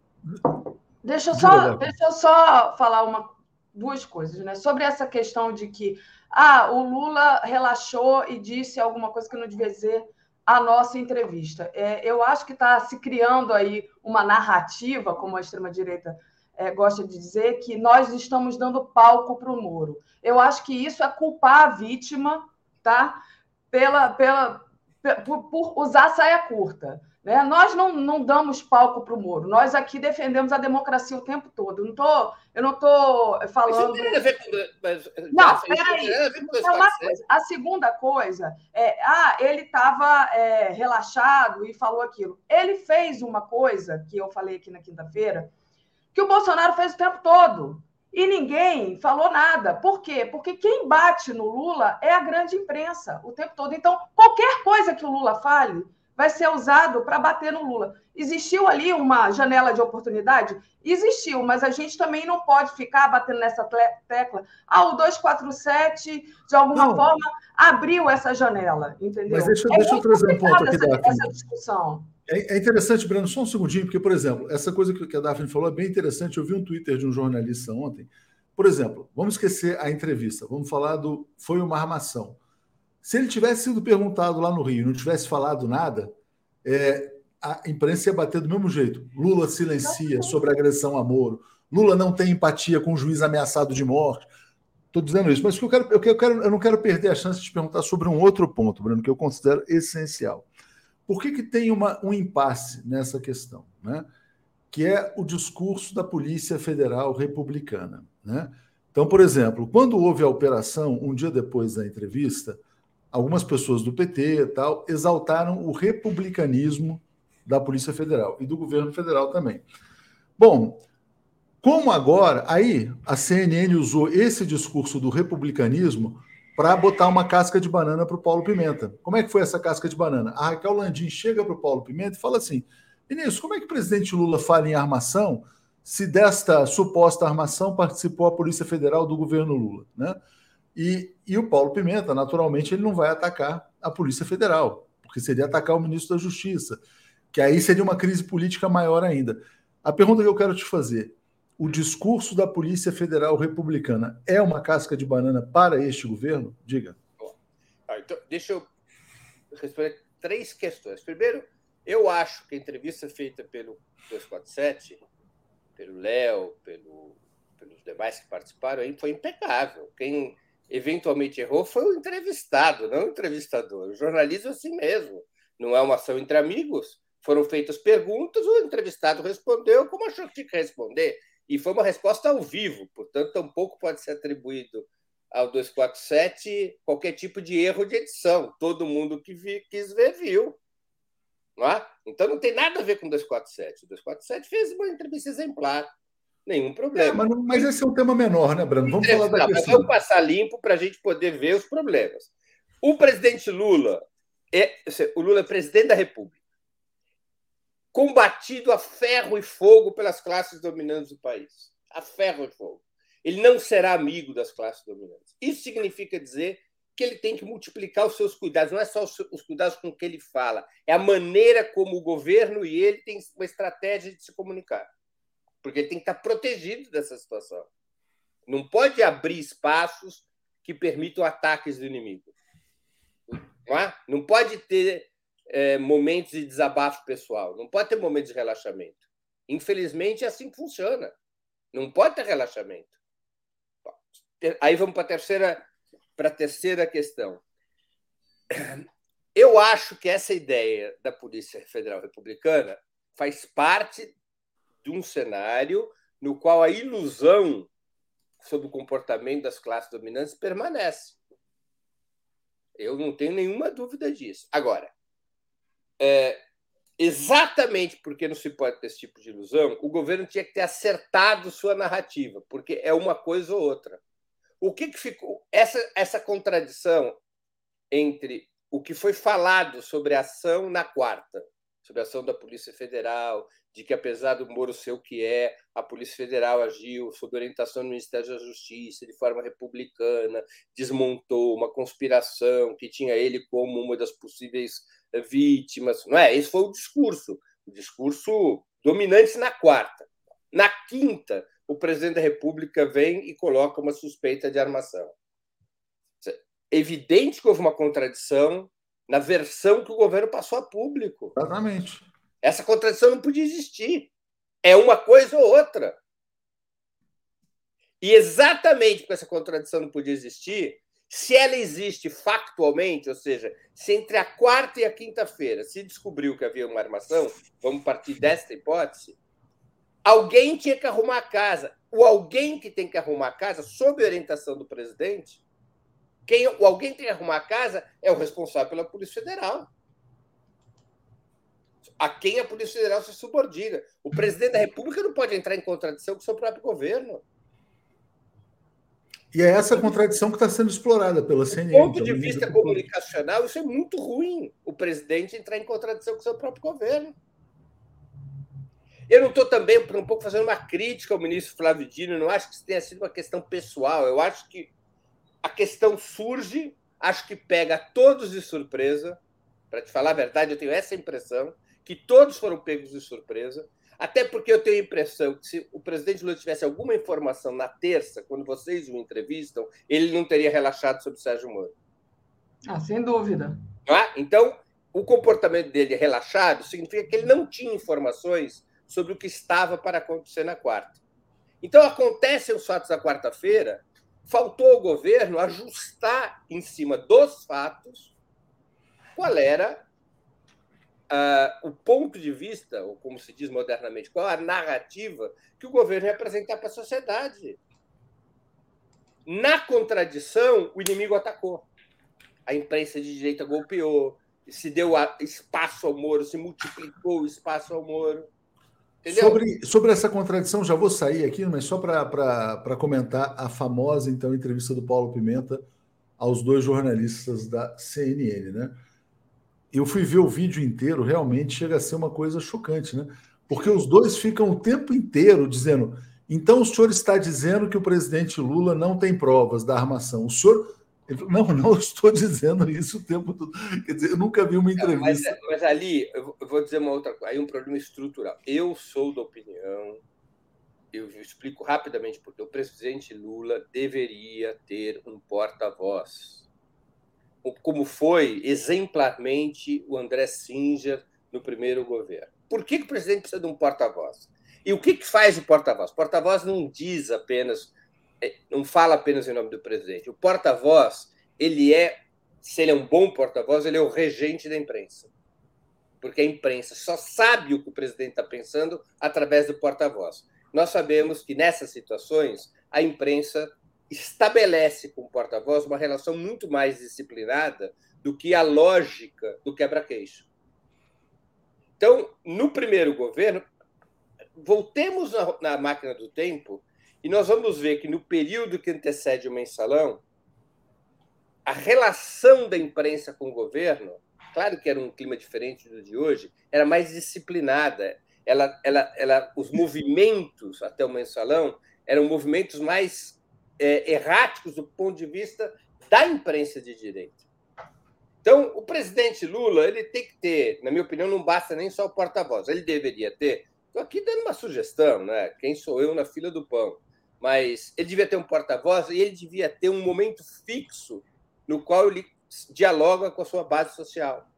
Como teve o Bolsonaro, o Bolsonaro, em termos comunicacionais, acertou isso ao ter as quintas-feiras à noite, acho que era, que ele falava nas redes sociais. Eu acho que o presidente da República tem que escolher, talvez, o domingo à tarde, é, para poder falar com a classe trabalhadora de uma maneira mais tranquila, precisa escolher bem o horário, mas ele tem que ter um momento em que ele fala ao público, fala ao povo. O dia fixo, as pessoas vão saber que quem quiser ouvir o presidente vai... e outro, e ter um porta-voz. O dia a dia é um porta-voz. Sabe igual o filme americano, em que o secretário, o porta-voz. Briefing, né? O briefing de imprensa briefing. diário. Junta toda a imprensa que está lá no Planalto, no auditório, e diz: olha, o governo hoje fez isso, fez isso, fez aquilo. Aí vai levantar o jornalista, mas isso. Não tenho comentário sobre isso. Próxima pergunta. E acabou! É, um Exatamente. estrutural que tem que ser resolvido. E o presidente Lula, ele não pode ser, do ponto de vista comunicacional, o centroavante que volta e tem que de novo ir para a área tentar marcar o gol, sem que a defesa e o meio-campo, ou seja, sem que o seu governo o acompanhe para compactar o jogo. O, o, o presidente Lula está é, sendo obrigado por esse desenho a ser o elemento central de comunicação o tempo todo. Bom, uh, Daphne, eu lancei uma enquete aqui sobre o tema do porta-voz, né? É, passo a bola para você e desejo uma boa semana para vocês dois. Valeu, gente. Tá Obrigada, Léo. A Helena Leila, Gabinete do Ódio nunca deixa de pautar narrativa. Direita embarca nessa. É exatamente esse o meu ponto anterior, né? Esse movimento de relaxamento do Lula, claro, que foi é, aproveitado, mas o fato é, né? É, o Lula se mostrou humano, na verdade. Miguel da Silva, por que o PT está com essa mania de republicanismo? Para que Paulo Pimenta foi a CNN? Gente, são erros amadores. Então, aqui já também, o Breno já falou sobre isso. Bom, no meio dessa crise, tinha viagem para a China, né? e o presidente Lula, é, com pneumonia leve, decidiu não embarcar mais. Qual é as consequências, né? Você acha que ele acertou de adiar essa viagem, primeiro, né, pela questão médica, mas segundo pela questão política também, né? Como é que fica em relação a isso? Você acha que não tem nada a ver uma coisa a ver com a outra?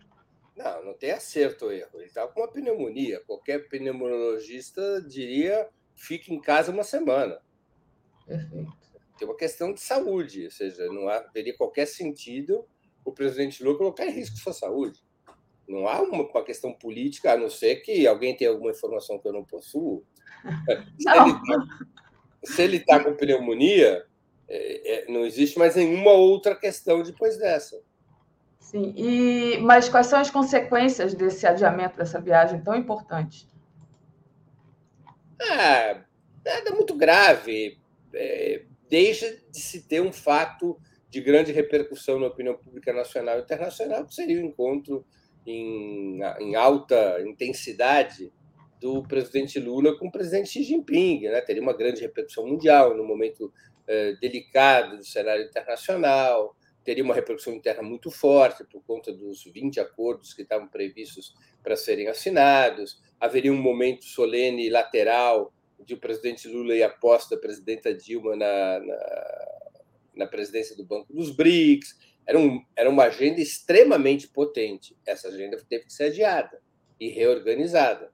É claro que isso não é bom. Agora, é, não é o fim do mundo. Ou seja, isso aqui vai acontecer agora, provavelmente em maio, junho, vai ser remarcado. É bom? Não é bom, mas é, uhum. o presidente Lula não estava com resfriado, ele estava com uma pneumonia. Sim, com uma agenda de trabalho super extensa, super pesada. É. Carla Barroso pergunta não poderia esse encontro acontecer como videoconferência? Acho que não, né? É... Perde completamente Perde. A, a pompa e a circunstância, né?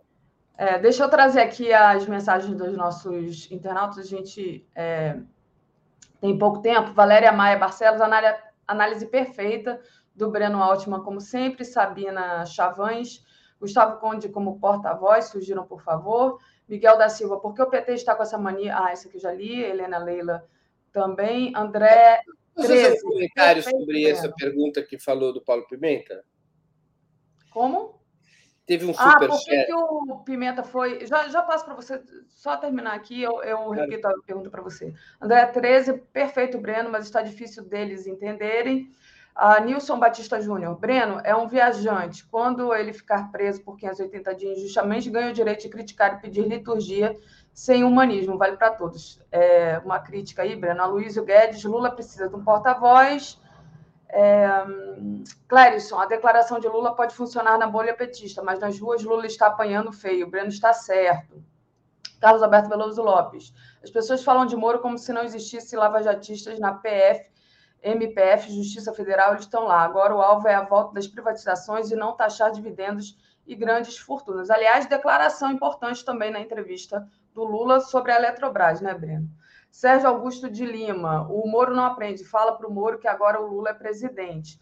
Júlio César Beraldi, é, Breno, o plebiscito é uma ferramenta de mobilização? E a pergunta que você queria responder é do Miguel da Silva, para que o Paulo Pimenta foi na CNN?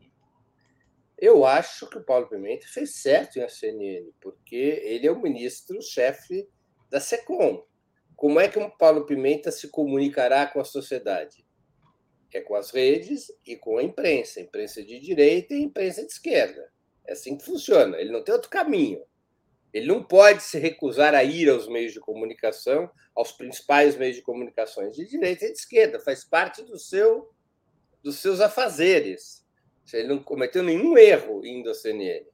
Né? E vai enfrentar situações assim mesmo. Ele vai enfrentar, e enfrentou relativamente bem, assim, vai enfrentar situações desse tipo. Ou seja, é, a maneira pela qual a gente vai, pela qual o governo pode enfrentar a imprensa de direita não é ficar numa bolha de esquerda.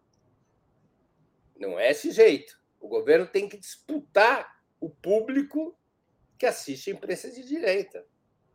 Ele não pode não ir à imprensa de direita. Não é este o problema. O problema está, na minha modestíssima opinião, e, e, volto aqui a dizer: a vida de comentarista é muito fácil. porque eu não estou na cadeira para resolver o problema. Eu opino aqui, as pessoas gostam, não gostam. Na semana que vem a Daphne me pergunta de novo, eu opino de novo, e nada acontece com a minha vida de prático. Né? Vida dura é quem senta na cadeira e tem que tomar decisão. Portanto, sempre, sempre considerem a opinião de um comentarista como uma espécie de nota de rodapé. Na minha nota de rodapé, eu acho que há um problema estrutural. Ou seja, o, o desenho eh, da atuação do presidente Lula ele está com padrões de superexposição que não podem acontecer. Ele tem que reduzir sua exposição e os ministros têm que compactar. No futebol, o que, que se descobriu uma coisa há muitos anos? Né? Na verdade, quem descobriu foi o futebol europeu. Em 74, a Holanda lança aquela tática do Rinos Michels, era o técnico da Holanda, chamado de futebol total. Por que, que o Rinos Michels inventou futebol total? Porque não tinha como os europeus segurar o talento técnico dos jogadores sul-americanos, especialmente dos brasileiros. Então, a única maneira era melhorar muito é, o desempenho tático dos times europeus. E o futebol total não era outra coisa que não fazer com que, quando o time ataca, todo mundo ataca junto. Quando o time defende, todo mundo defende junto para melhorar o desempenho do ataque e melhorar o desempenho da defesa. Esta compactação não está acontecendo no governo. O presidente Lula ataca lá na frente e ele está sozinho. Ele não está, o resto não está vindo junto para compactar o ataque. E quando e o presidente Lula muitas vezes é obrigado, mesmo estando sozinho na frente, a recuar para ajudar na defesa. Não é difícil prever que esse jogador ficará exausto. Então tem um problema de desenho. Como é que você resolve isso? Algumas medidas. Repito, uma delas é ter um porta-voz.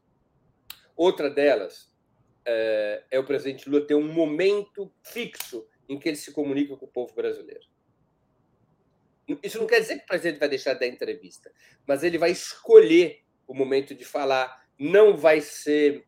É, tem que bloquear o assédio a ele nos quebra-queixos. O quebra-queixo, pessoal, é aquele tipo de entrevista que o Lula deu na quinta-feira, com um monte de jornalista levanta o microfone, pergunta e o presidente responde de improviso. Responder de improviso para um, um presidente que tem na cabeça todos os problemas do país e que trabalha 10, 12, 14 horas por dia, não tem como. Em algum momento vai errar. Vai falar o que não deve, vai falar errado o que deve. É? é inevitável. Então você tem que diminuir o risco do quebra-queixo.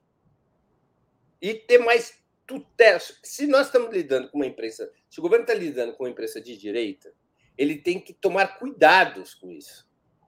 O porta-voz serve também para essa regência na relação com a imprensa de direita. Então, são medidas relativamente simples, provadas no passado, não tem nenhuma invenção da roda aqui.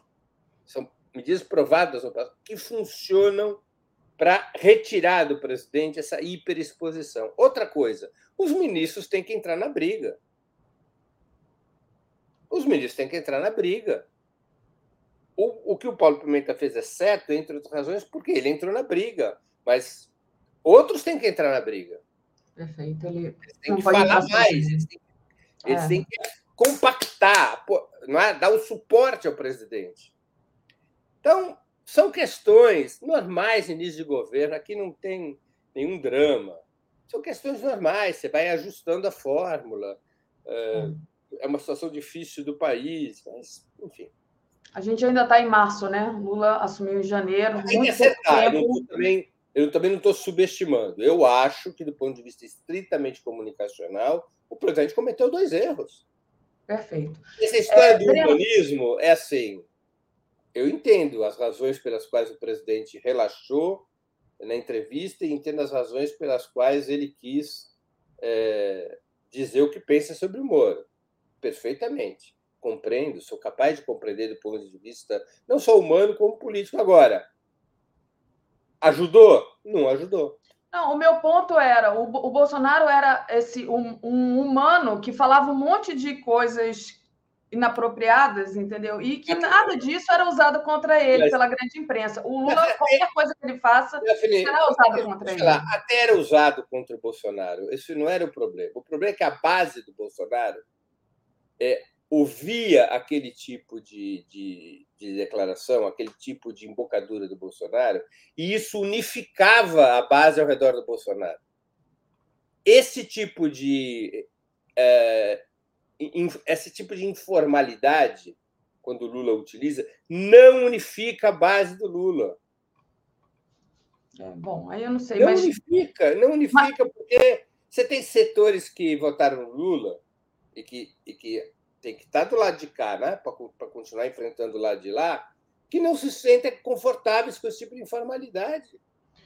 Perfeito, mas a gente tem pouquinho tempo, daqui a pouco a Márcia Carmo vai entrar aqui para falar lá da, de Buenos Aires. Eu queria trazer um outro ponto que eu acho importante. E sobre isso, né, é, enfim, sobre toda essa tensão política do Moro, não sei o que, hoje tem o depoimento do Tacla Duran, e vamos ver né, qual é a, a cobertura que a grande imprensa vai dar para o que vai falar o Tacla Duran e aí como é que vai ficar a imagem do Moro.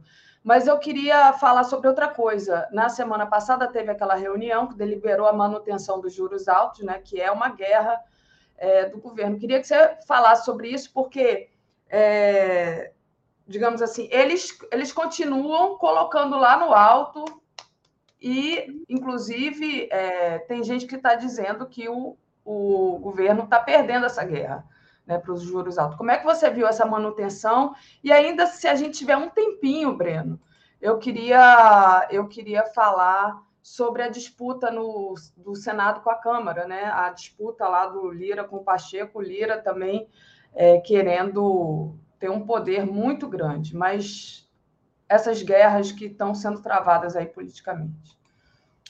Olha, é evidente que a decisão do Banco Central em manter a, a taxa de juros em 13,75 é gravíssima.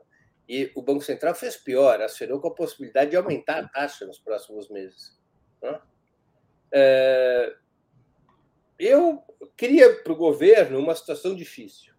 Por que uma situação difícil? Porque o governo estava fazendo aparentemente uma aposta de que se ele se acenasse com rigor fiscal, ou seja, com a apresentação de uma regra fiscal que permitisse reduzir gastos e investimentos em termos relativos e levasse já em 2024 a zerar o déficit primário. Déficit primário é receitas menos despesas, sem contar o pagamento dos juros da dívida. Né? Então, o mercado pressiona para que o governo crie superávit, ou seja, receita menos despesas igual a X, esse X que sobra possa ser usado para ir abatendo a dívida. Essa é a exigência do mercado. O governo considerou que se atendesse, ainda que parcialmente, essa exigência através dos acenos com a regra fiscal que foi antecipada de agosto para março, é? que isso levaria a cair a taxa de juros, porque um dos fatores de pressão sobre a taxa de juros é a situação das contas públicas. O mercado pressiona por altas taxas, exigindo juros de longo prazo mais altos, quando acha que as contas públicas não estão boas. Né? O, o mercado não compra títulos é, é, de longo prazo, a não ser que a taxa de juros esteja muito atraente, porque acha que a taxa de juros tem que embutir o risco das contas é, perderem o controle. Então, se você ajusta as contas públicas, essa pressão sobre a dívida, sobre os juros, é, deixa de existir e o Banco Central poderia, então, é, reduzir a taxa de juros. Esta aposta aparente que o governo fazia não deu certo, não está dando certo. Ao menos nessa reunião, o Banco Central não baixou a taxa de juros. E é muito duvidoso que venha baixar nas próximas. E daqui até o fim do ano, são só seis reuniões do Copom. E mesmo que venha baixar, quanto que ele vai baixar por mês? Vamos supor, num cenário super otimista, que baixe meio por cento a cada reunião vai baixar de 3,75 para 10,75, a taxa real de juros vai continuar em 5%. Isso tá, continua tornando inviável é, o país voltar a crescer através do sistema de crédito. Então, o governo tem que tomar decisão. A decisão é. Tem várias opções. Uma delas é rever a leitura que está fazendo da relação entre o fiscal e o monetário.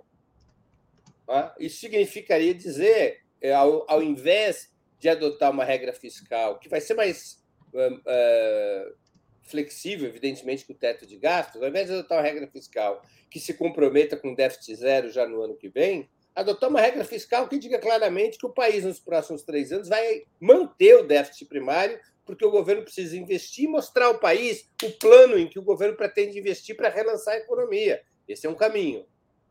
É um caminho para dizer, ok, vocês não quiseram resolver pelo lado monetário, o Banco Central sentou em cima, nós vamos resolver pelo fiscal. Ou seja, nós vamos apresentar uma regra fiscal que garanta ao governo capacidade de investimento direto a partir do Tesouro em 2023, que já está em curso, 2024, 2025, 2026. A dívida primária, o déficit primário só vai ser zerado daqui a 3, 4 anos.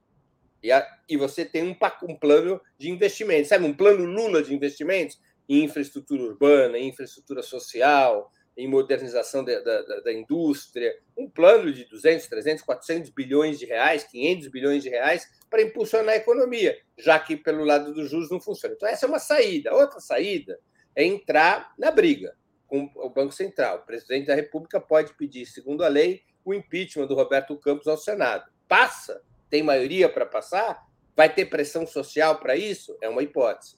A outra hipótese, o presidente da República mandar uma medida provisória para o Congresso, acabando com a independência do Banco Central. A medida provisória vale até 120 dias. Se ela não é aprovada pelo parlamento, ela caduca, né? É, e aí ela, ela, não é aprovada. Não, não sendo aprovada, voltaria à independência do Banco Central.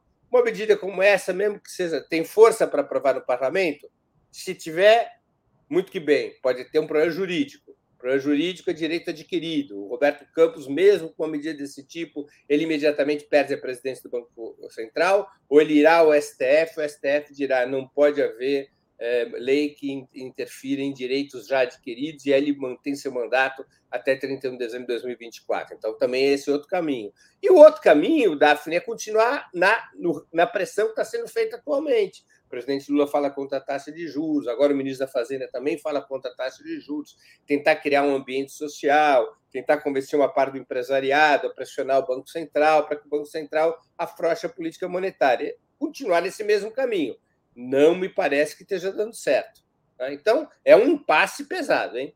porque o governo, se ele ficar travado com juros altos e ficar travado porque não tem em 2024 recursos para investir pesadamente na economia, a economia tende à recessão. O desemprego tende ao crescimento. E isso vai ter impacto já nas eleições de 2024, vai ter impacto na popularidade do governo, vai ter impacto na relação entre o governo e sua base social. Isso é, do ponto de vista político, um desastre. O, o assunto tem que ser resolvido. As opções são mais ou menos essas que eu coloquei. Né? É, assim, se eu tivesse na cadeira, Deus me livre, eu que sou um ateu apostólico brasileiro, é, Deus me livre disso, me livre a mim e ao país de uma coisa desse tipo, mas se eu tivesse algum poder de decisão, ou a minha opinião valesse alguma coisa, eu iria pela primeira opção. Ou seja, ok, vocês não, não liberaram, não, não flexibilizaram a política monetária, nós vamos por outro caminho fiscal. Como disse uma importantíssima economista indiana em entrevista à Globo News, de que o Brasil, de que o Brasil é, não tem dívida externa, o Brasil tem uma dívida interna em relação ao seu PIB relativamente pequena, toda a dívida que tem em moeda nacional, e o Brasil tem muito espaço para o governo aumentar os investimentos públicos. Então, eu iria por esse caminho. preparar um plano Lula. Não teve o um plano Biden nos Estados Unidos? Preparar um plano Lula, um plano que em três anos, 2024, 24, 25, 26, e até quatro anos, pode fazer um plano de sete anos de investimentos de 2, 3 trilhões de reais dizer aonde vai colocar esse dinheiro e projetar o déficit primário não para zerá-lo no ano que vem, mas para zerá-lo a partir de 2027. É três anos de recuperação, de reconstrução do país, com o governo gastando e investindo controladamente para um plano é, específico de obras, mas o governo puxando a economia imediatamente. Eu iria por esse caminho. Tá? Os outros caminhos são caminhos inseguros e o último dos caminhos, que é fazer o que está sendo feito até agora, não me parece que esteja trazendo resultado. Qual foi a outra pergunta? A outra pergunta era para você falar dessa guerra Senado-Câmara, Lira então, e Castilho. Crie cuervos que te comerão os ojos. né? então, o Lira, eu não estou dizendo que o governo tivesse outra alternativa. Hein? É. Para aprovar a PEC da transição, o governo engoliu dois sapos, entre outros sapinhos, dois sapões. Um sapão, reeleição do Lira. Outro sapão, a alternativa que foi adotada por fim do orçamento secreto. O STF decide que o orçamento secreto não podia se manter como então se mantinha. O que, que propõe o Lira? Metade dos recursos que eram do orçamento secreto voltam para o governo, a outra metade são, é dividida entre os deputados e os senadores. Os deputados e os senadores já estão com o dinheiro das emendas garantido. Acho que são 30 milhões para cada deputado e 60 milhões, se não me engano, para cada senador. No período do Bolsonaro, Daphne era um guichê, né? O sujeito só recebia emenda, porque a emenda era do relator, se ele votasse com o governo, se ele tivesse com o governo.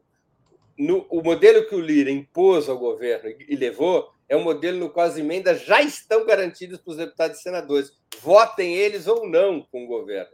As emendas já estão garantidas. Então, o Lira ganhou muito peso, muito poder. Agora, o governo é obrigado, para poder garantir é, apoio no parlamento, é obrigado. A, ele não tem mais orçamento para negociar, como o Bolsonaro fazia. Ele tem que negociar participação no poder.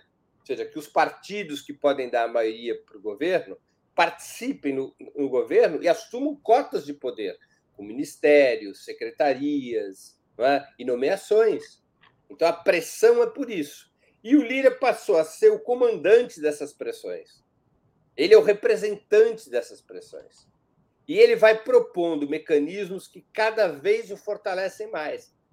Agora é o mecanismo que ele propõe. Eu não vou nem discutir o mérito, tá?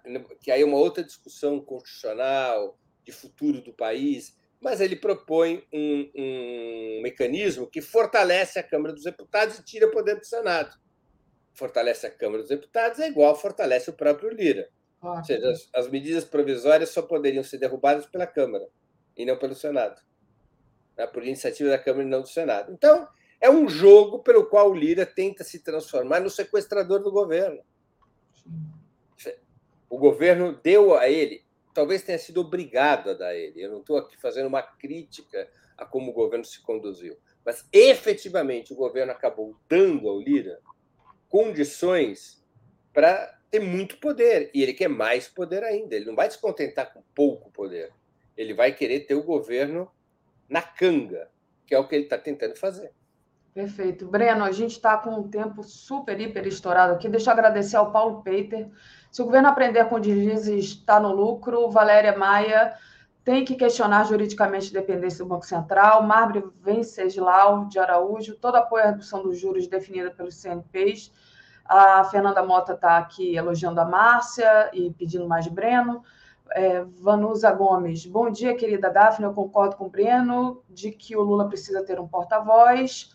E a Pis Dalari, a avaliação lúcida do Breno, será que agora o governo vai entender que o Lula está jogando praticamente sozinho? A comunicação está ruim. E a Valéria Barcelos, análise perfeita do Breno. Breno, de forma é, econômica aí, o que, que vai rolar hoje, por favor?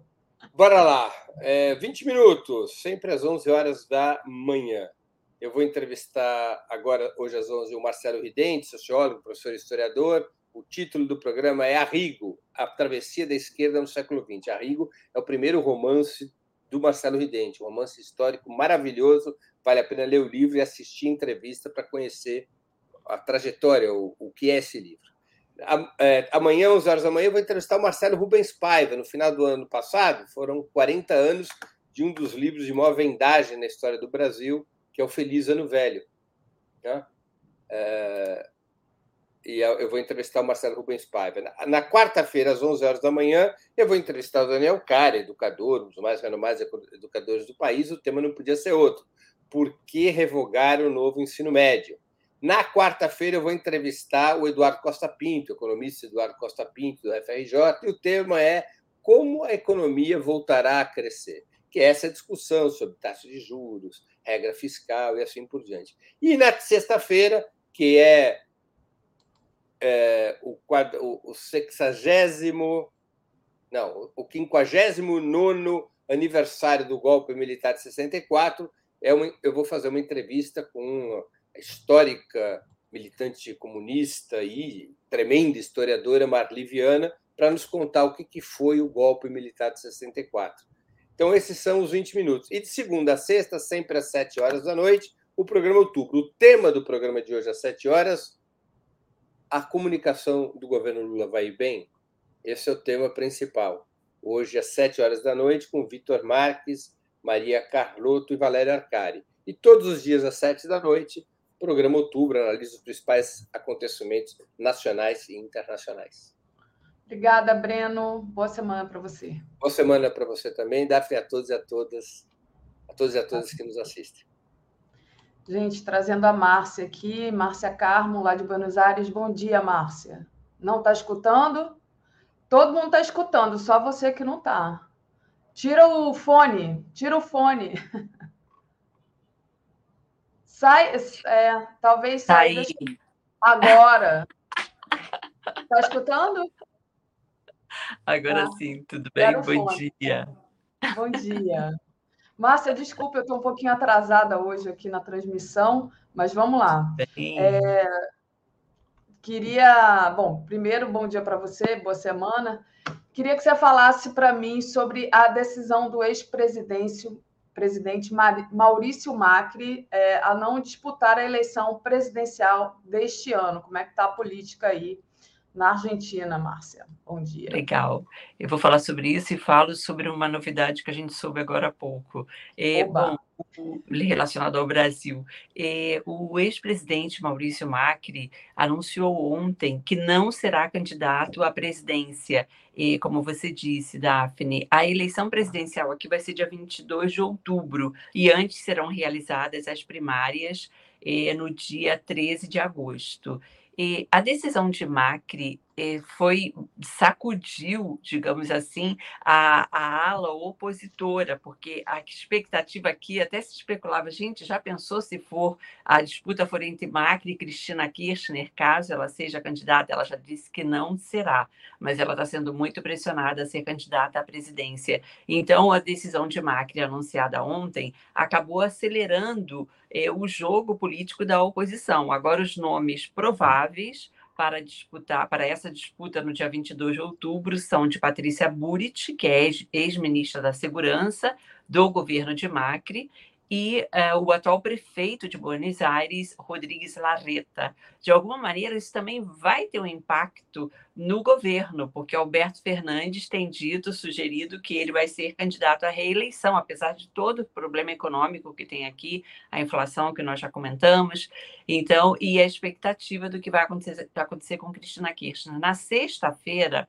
nós acompanhamos as marchas pelo dia 24 de março, que é o dia uh, que é chamado aqui Dia da Memória, da Verdade e da Justiça, que é contra é a data que recorda o golpe militar eh, de 1976. E acompanhei uma dessas marchas, foram várias colunas até a Praça de Maio, e caminhei com uma delas, era muita, muita, muita gente, e várias colunas pedindo Cristina presidente. Então, existe uma, uma pressão dos seus apoiadores reunidos na La Câmpora, que é um braço do kirchnerismo, é, para que ela seja candidata. Por enquanto, a informação é que ela não será candidata, mas as pressões estão e a gente tem que esperar o que vai acontecer. Ela ainda tem prazo ainda para definir se será ou não candidata. Ao mesmo tempo, agora de manhã nós soubemos que quem está aqui é o ex-ministro da Justiça e senador Sérgio Moro.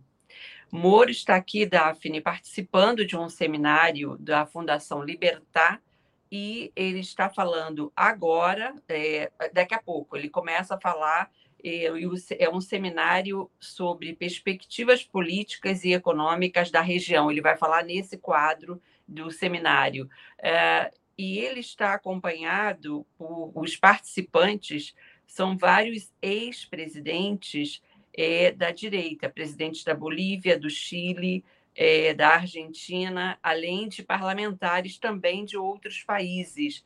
Isso nós da imprensa brasileira soubemos agora de manhã e isso foi uma isso é uma novidade. Isso não tinha sido informado.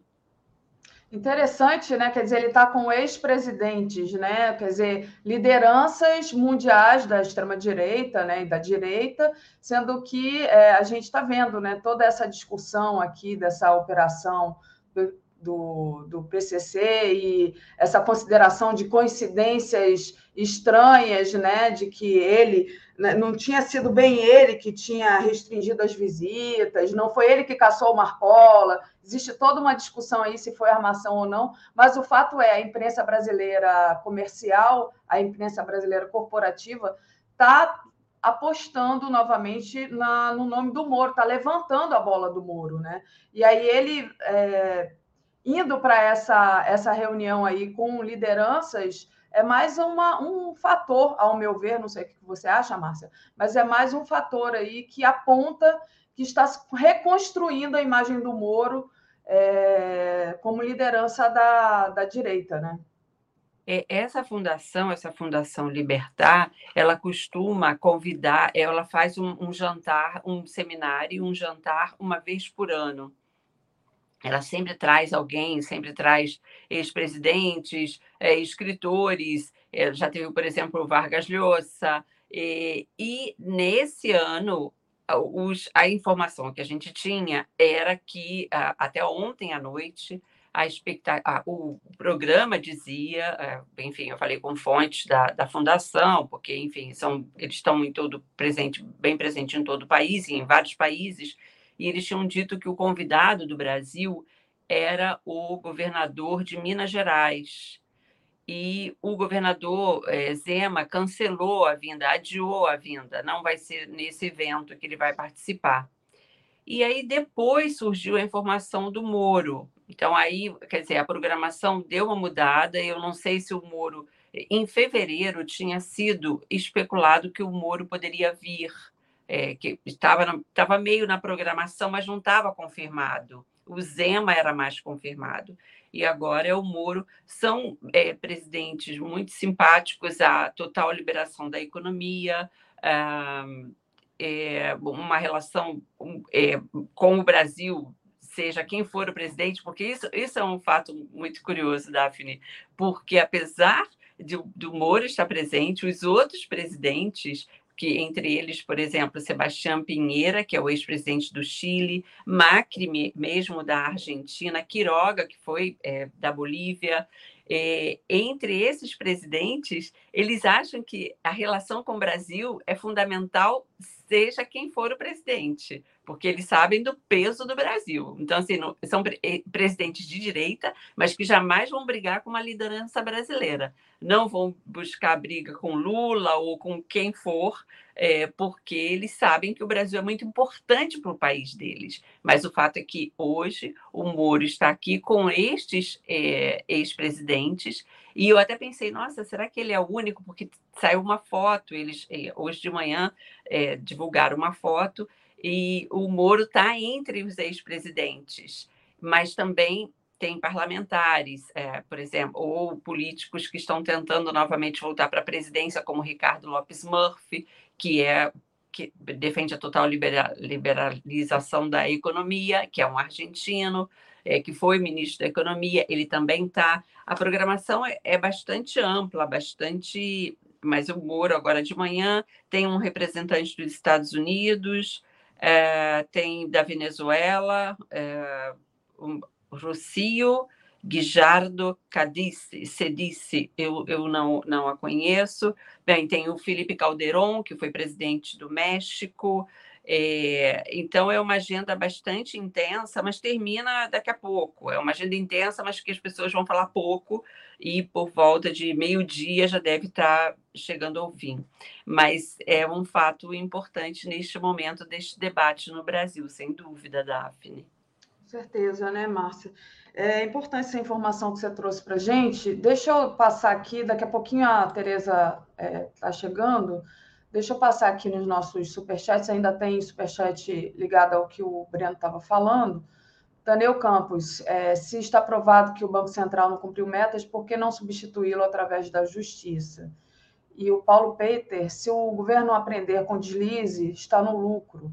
E teve uma internauta aqui, que é nossa membra do canal, que ela disse que quem levantou a bola do Moro foi o Lula. E eu discordo, sabe? É, respondendo a nossa internauta, desculpa, eu acabei que eu perdi seu nome, que foi no chat comum aqui, eu não tenho como segurar.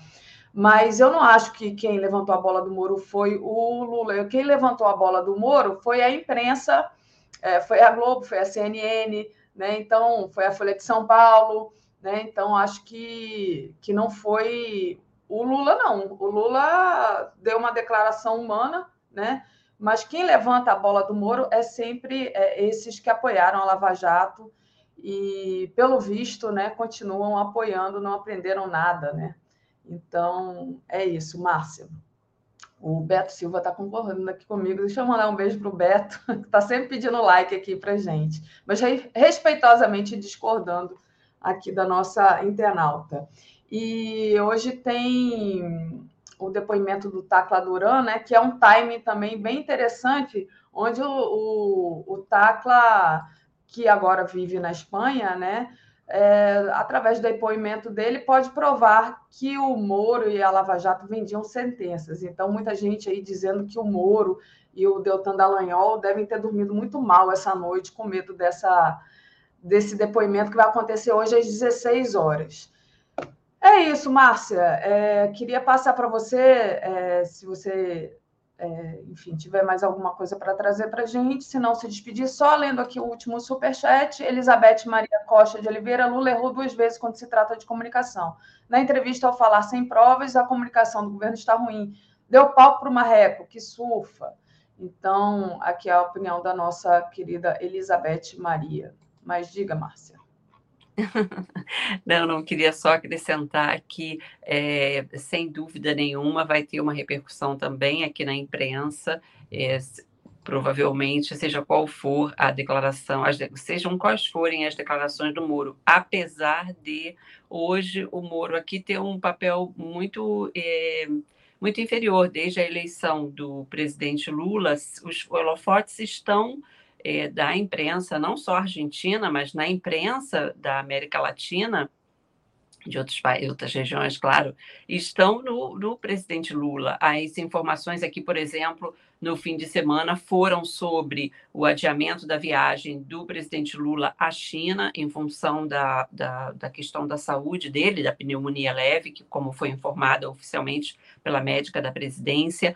Então, é, o, o holofote aqui está no, no, no presidente Lula, nas decisões do presidente Lula, sem dúvida é, é quem realmente é, tem toda a atenção aqui da região, porque qualquer decisão do presidente Lula tem impacto na região. E no fim de semana eu conversei com um analista que fez uma observação muito interessante, um analista colombiano, ele dizendo que é muito diferente o que está acontecendo com a esquerda agora do que aconteceu, por exemplo, na época em que os presidentes eram Lula, Chaves e Kirchner. E agora é, a expectativa é de que Lula volte a canalizar os líderes de esquerda, sabendo que o Lula também conversa com outros setores, né, com, com sua cintura política é, o leva a conversar com diferentes setores. Então, por exemplo, que o Lula, é, a expectativa, segundo esse analista, o Alejo Vargas, é que ele canalize, por exemplo, a, o Boric, que eles é, tenham uma aproximação, um diálogo mais frequente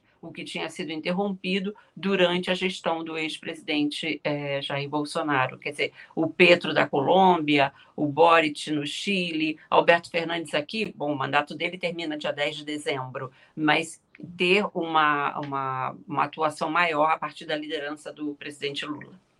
Perfeito. Márcia, te agradeço demais. Obrigada pelas informações. Boa semana para você.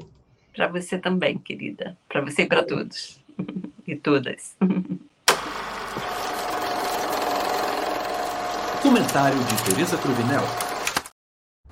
Bom dia, Tereza. Bom dia, Daphne. Bom dia, comunidade. Estava dando tempo aí para você conversar com a Márcia, porque você é. começou, já era nove horas. É, deixei os minutos para vocês. É. Me atrasei aqui, o Léo quis conversar mais profundamente com o Breno sobre essa questão aí que está quente, que a gente vai falar daqui a pouquinho, vamos voltar a essa questão, mas queria começar com você, Tereza, falando do adiamento da viagem do Lula à China, né?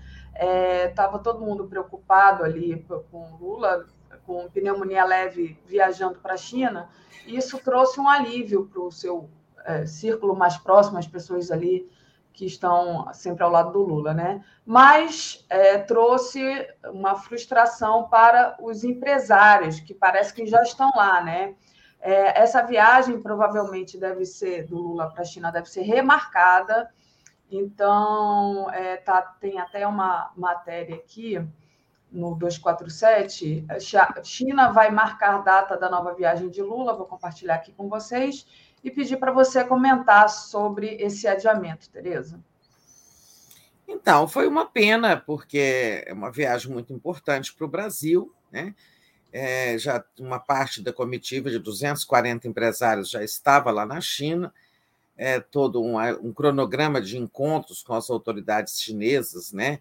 Você sabe, os chineses são muito rigorosos.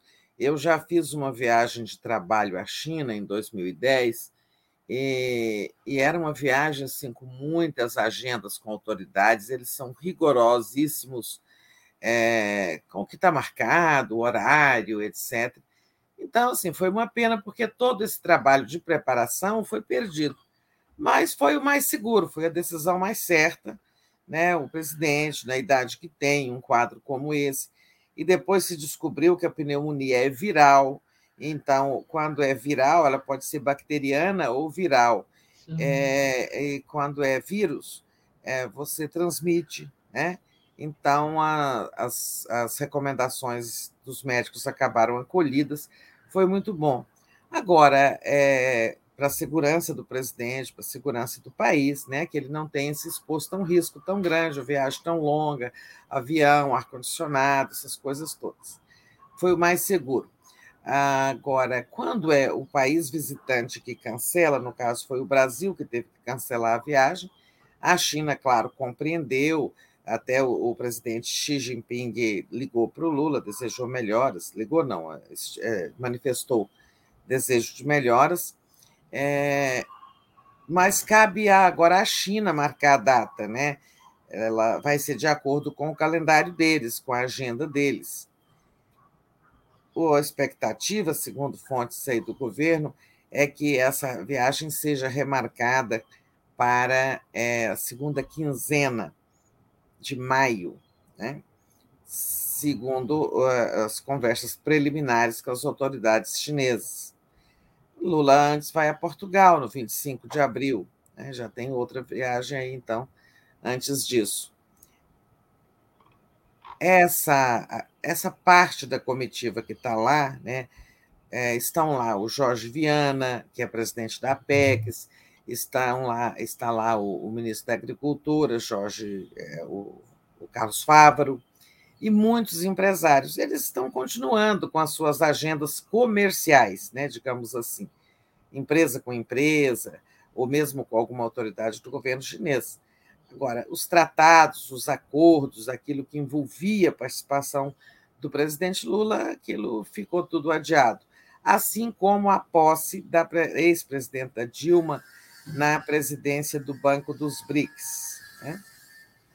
Então, é, agora, é engrenar, né? Lula fica hoje em repouso no Alvorada, mas amanhã ele já deve ter agenda, já deve ir ao Palácio do Planalto acontecem, são coisas que acontecem. Né? Claro que é frustrante, para ele principalmente, que ele tinha muita vontade. Na dia da nossa entrevista com ele, falou com, muita, com muito entusiasmo dessa viagem à China. Claro que foi frustrante para muita gente, mas foi o mais seguro. Sim, com certeza, Tereza. E com esse adiamento, né, vai mudar a agenda do Lula da semana. Claro, ele estaria na China agora ficando aqui é, muda um pouco o cenário. E, bom, vai vir a cobrança para aquele marco legal do Haddad, né? Para que isso seja logo apresentado, a tal da âncora fiscal. Então, é, como é que você está vendo esse cenário? Pois é, na nossa, foi na, na entrevista para nós, TV 247, que o Lula antecipou, né, na terça-feira passada, que a âncora fiscal, o projeto de novo marco de, sobre as contas públicas, só seria entregue na volta da viagem à China, é, o que seria em abril, aí, na primeira semana. E dizia ele Não tem sentido apresentarmos essa proposta e o Haddad não está aqui para debater com as pessoas, para responder, para tirar dúvidas, para se reunir com bancadas, com líderes, com dirigentes do Congresso, etc. Então, é, não tem sentido. Ele dava a entender assim: a âncora está pronta, mas ficará para depois, porque nós devemos estar aqui para debatê-la. Né? Só que a gente sabe que prontinha, prontinha não está, que há remates ali a serem feitos e que o presidente pretendia fazê-los com Haddad durante a viagem. Né? Muito voo, muitas horas de voo aí para conversarem. Né? E assim, agora a cobrança é, vem grande, né? porque se dizia, ah, não, vamos enviar só depois da volta da China para podermos discutir, o que é que eles vão dizer agora? Os cobradores disso, sobretudo os do mercado. Bom, se era essa questão, agora vocês não, vocês não viajaram, né? Então apresente logo essa proposta. Mas eu não acho que ela vá, sabe, é, amanhã, nem hoje, é, sei lá, talvez mais para o final de semana, quinta, sexta, até porque aí vem um fim de semana pela frente e não o debate esfria, não tem congresso aberto, né? Porque tem uns arremates ali a serem feitos. E quais são esses arremates? É aquela parte, uma parte é, que o Lula quer que seja introduzida é, para dar consistência, tradução concreta a algo que ele vem dizendo muito, que gastos com saúde educação, por exemplo, ou gastos sociais com a pobreza, não devem ser considerados como despesa, sim como investimentos. A nova âncora não vai chegar a esse ponto de considerar né, esses gastos todos como, como investimento, são, são bilhões, né, são os dois maiores orçamentos, é, o orçamento da, da educação e o da, do MEC e o da saúde.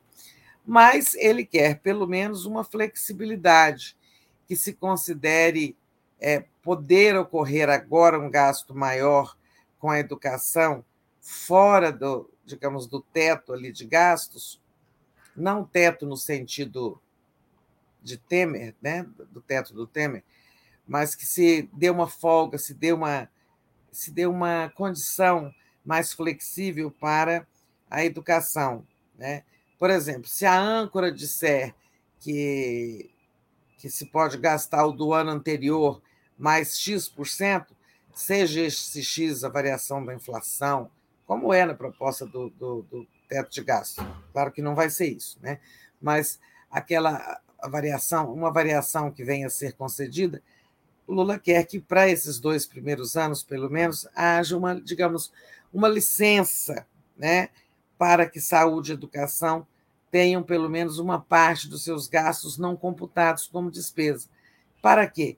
Para que esses dois ministérios, essas duas áreas tão importantes para a vida da população, elas tenham, elas recuperem um pouco do seu cacife orçamentário né, perdido nos últimos anos do governo Bolsonaro, quando o teto de gastos foi aplicado rigorosamente, ou seja, elas cresceram só o do ano o gasto foi sempre o do ano anterior mais a inflação, e a gente sabe que as demandas por educação e saúde aumentaram muito mais do que a inflação.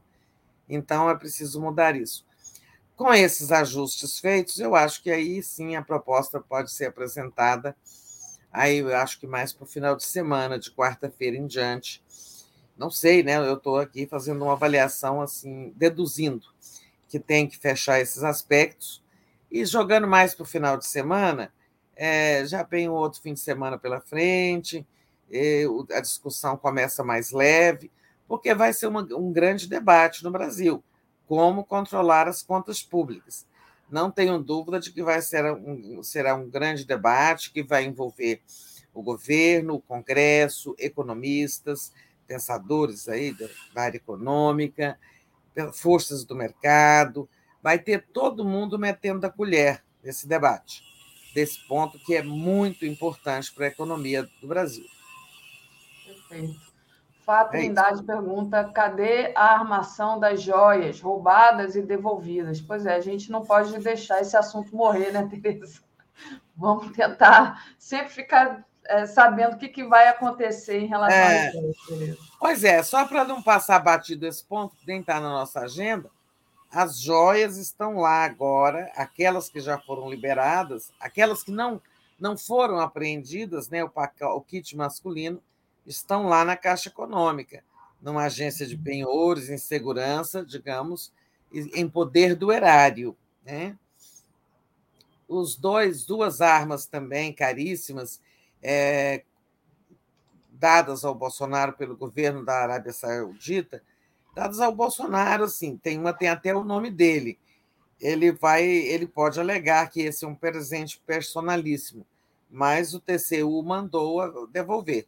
Então estão em poder da Polícia Federal. Falta o quê? Falta a Receita Federal liberar aquele kit mais valioso, né, o das joias, o do colar de diamantes, colar de diamantes, relógios, só no relógio tem 380 brilhantes numa pulseira cravejada, mas uma coisa, né? É, eu lembro do meu pai, que era apaixonado por diamantes, mexia com garimpos.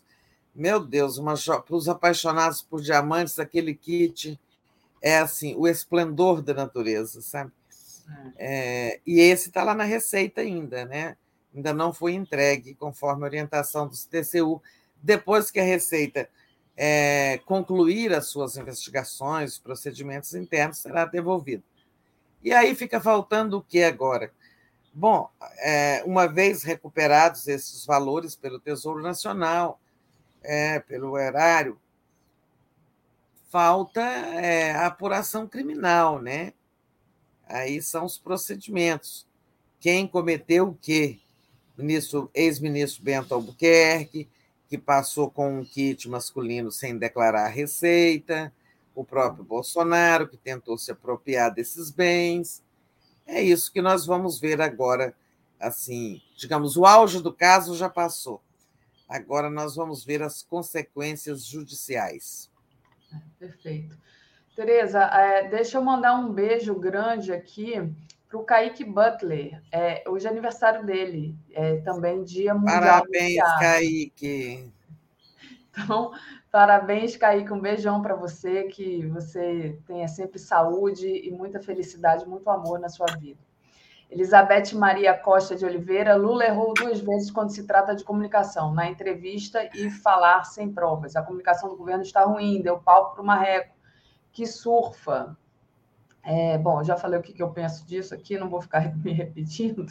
E daqui é, a pouco a gente vai falar mais é, disso. Está na nossa pauta aqui, a gente é. fala lá adiante.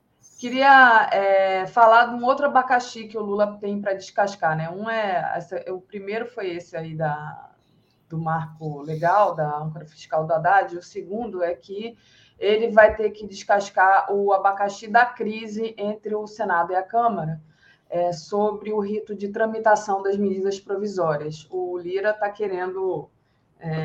Está é, querendo, não, ele já está com todas as asinhas de fora. Passo para você. Então, esse problema que o Lula tentou resolver na sexta-feira, pensando que ia viajar, né? Não está resolvido e agora cai aí no colo do Lula. Ó, você não viajou, resolve aí o pepino. O Lula ia viajar com é, acompanhado, entre outras tantas pessoas, pelo presidente do Senado, Rodrigo Pacheco, e o Lira ficaria no Brasil, porque, alegando, inclusive, esse encontro, o grande encontro dos prefeitos que está começando aqui amanhã. Né? Mas, ele, na verdade, ele não queria era viajar no mesmo avião que o Rodrigo Pacheco, né? não queria que o Lula colocasse os dois na cabine presidencial ali para falar: olha, acertem suas diferenças, depois me entreguem as facas, porque eu quero mesmo é que as medidas provisórias tramitem, porque elas estão lá perdendo a validade, né? correndo contra o tempo. O Lira foi ao encontro do Lula, né? Lula o chamou no Alvorada sexta-feira de noite, né? E conversaram, conversaram. O Lira sempre está dizendo que ele está com a razão. Ele quer ajudar o governo com o rito que ele quer que permaneça, é o que, sabe, não tem comissões especiais para examinar a MP, elas vão direto para a Câmara, ele indica o relator e vapt-vupt, a Câmara aprova e despacha para o Senado. Aí ele nega que, por exemplo, a maioria das MPs chegam no Senado já na véspera da, do, do, encerramento do prazo legal de vigência, aí o Senado tem que apenas carimbar, ele diz que não é verdade, isso, etc. Bom, ele saiu lá do palácio e declarou o seguinte, que ele informou, fez saber que ele pediu ao presidente que nada fosse feito em relação a esse assunto até segunda-feira, hoje, quando ele terá uma conversa com os líderes na Câmara e tal para o governo não se mexer. Tá bom. O governo não se mexeu. Vamos ver. A bola agora está com Lira. O que, é que ele vai fazer hoje? Por quê? Porque também na sexta, de quinta para sexta, o Rodrigo Pacheco despachou, é, decidiu, ele que é presidente do Senado e do Congresso, bicameralmente, né? Câmara, Senado e os dois reunidos formam Congresso Nacional que vota junto só algumas questões. Então, o presidente do Congresso é o Rodrigo Pacheco. Nessa condição, ele determinou, na quinta para sexta, que as comissões especiais das tantas medidas, 46, 47, as medidas provisórias que estão acumuladas lá, porque tem umas do Bolsonaro e tem as do Lula, né? Que essas medidas, é, ele determinou que fossem montadas as tais comissões especiais. Essas comissões contam com 12 senadores e 12 é, deputados. O Lira disse no primeiro momento que isso era uma bobagem, porque os líderes, do, quem indica os integrantes dessas comissões são os partidos. Que os partidos do Senado podem indicar, mas que na Câmara ninguém vai indicar membros para essas comissões. Ou seja, elas vão ficar ali mancas, capengas, aí não pode funcionar só tem representantes de uma das casas. É a sabotagem do Lira. Ele tinha dito isso a, é, em resposta à decisão do Pacheco de mandar instalar as comissões. Ou seja, desobediência. Ele não vai. É, só que não é dele, ele vai dizer que isso é dos partidos que não querem indicar. Então, estamos aí, no, seguimos no impasse. Mas, como ele pediu até segunda-feira, o governo está dando esse prazo, não vai fazer nada para ver se ele vai tomar alguma eh, decisão, tipo aceitar as comissões especiais com a condição de que se, renego se negocie um rito, um novo rito de aprovação, votação de medidas provisórias. Ele acho que essa pode ser uma saída. Ele diz assim: tá bom, vamos montar comissões especiais só para estas medidas provisórias que já estão no Congresso, mas eu exijo a, a, a, mudança na Constituição, um novo rito. Isso é uma hipótese que eu é estou elaborando aqui, não estou dizendo que ela existe. Pode ser que ele bata o pé e fala, não aceito, aí nós ficamos na crise, não aceito comissões especiais, para mim tem que ser começando pela Câmara, o que lhe dá mais poder, começando sempre pela Câmara, relator da Câmara, aí o relator do Senado sabe, chega lá, o prazo está estourado, o relator do Senado fala, não vou nem, nem dar parecer, fica prevalecendo o parecer da Câmara, e o Congresso, e o Senado vira, acaba sendo uma casa é, carimbadora, quando, pela Constituição, o Senado é uma casa revisora. Ele pode revisar, alterar qualquer projeto da Câmara. Só que aí esse projeto que é alterado no Senado, ele tem que voltar à Câmara para ser a mudança ser chancelada ou derrubada. Só que no caso das medidas provisórias, isso esbarra no tempo. Né? Se você faz uma mudança nas vésperas do prazo acabar, não dá tempo da MP voltar na Câmara, receber, eh, passar por nova tramitação. Né? De modo que é complicada a coisa. Eu acho que o Lira está querendo uma solução paliativa. Tá bom, eu aceito, eu deixo a gente votar assim, mas exijo uma mudança. Né? E a mudança que favoreça a Câmara, é claro. Ele quer uma mudança, sim.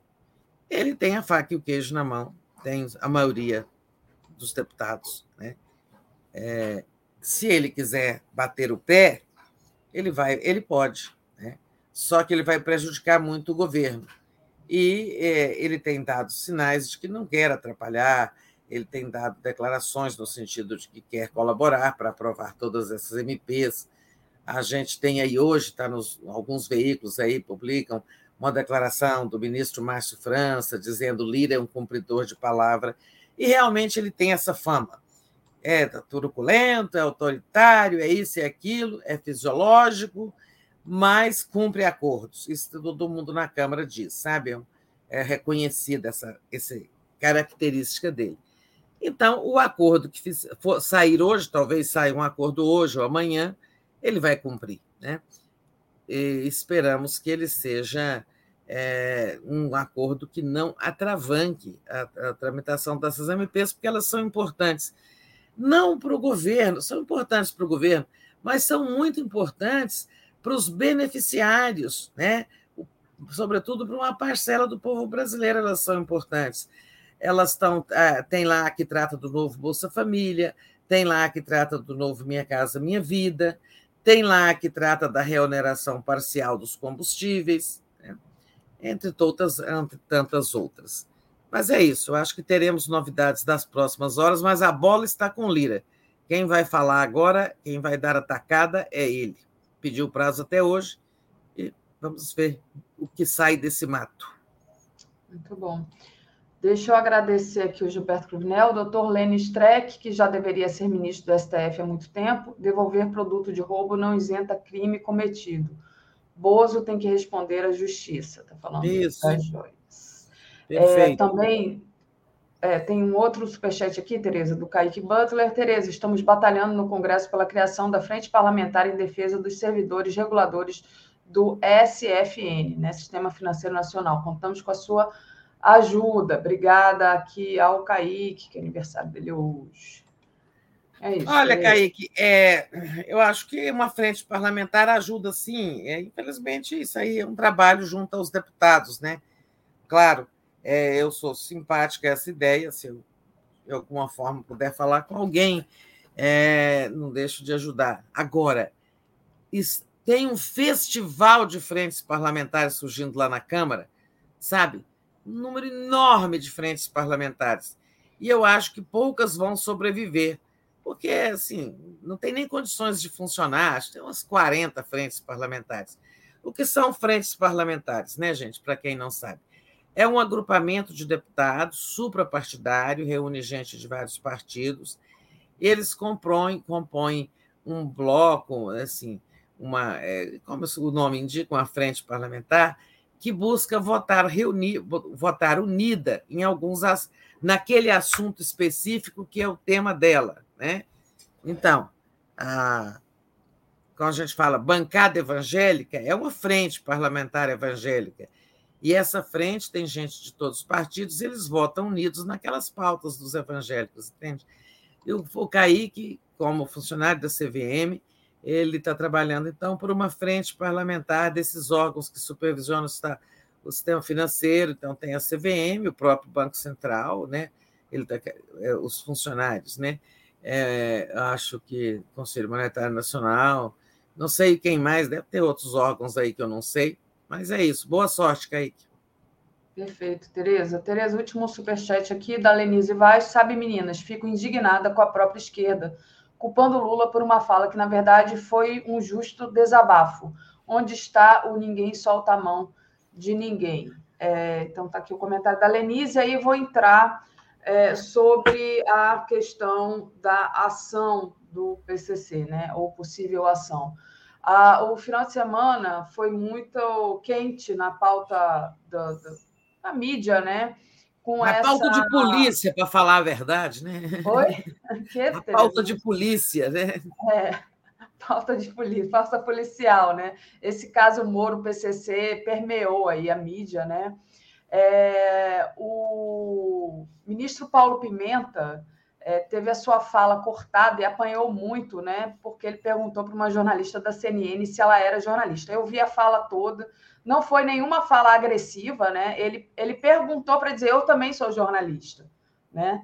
Então, teve ali uma edição, uma edição da fala dele, mas ele, o fato é, ele apanhou, né? mas o mais importante foi que saiu. É, a gente teve várias revelações sobre esse caso. Né? Uma delas foi do Conjur, portal Conjur, sobre as anormalidades que cercam a decisão da juíza Gabriela Hart, né, de autorizar a operação da Polícia Federal, que no final das contas transformou o Moro em vítima. Teve várias coisas ali que a gente pode apontar.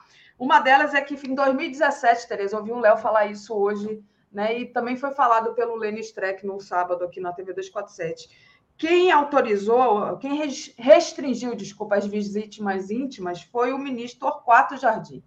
Depois o Moro só. Não, ele também, mas o Moro também. também. O Moro também, mas já não é uma coisa nova. O meu ponto é, não é uma coisa nova e que é lá de data o Moro foi em 2019, o Torquato foi em 2017. Quer dizer, por que agora, então, iria se matar o Moro? São assim, são várias coisas, mas eu passo para você, porque a conclusão que a gente chega é que sim, tem uma armação. passo para você, então.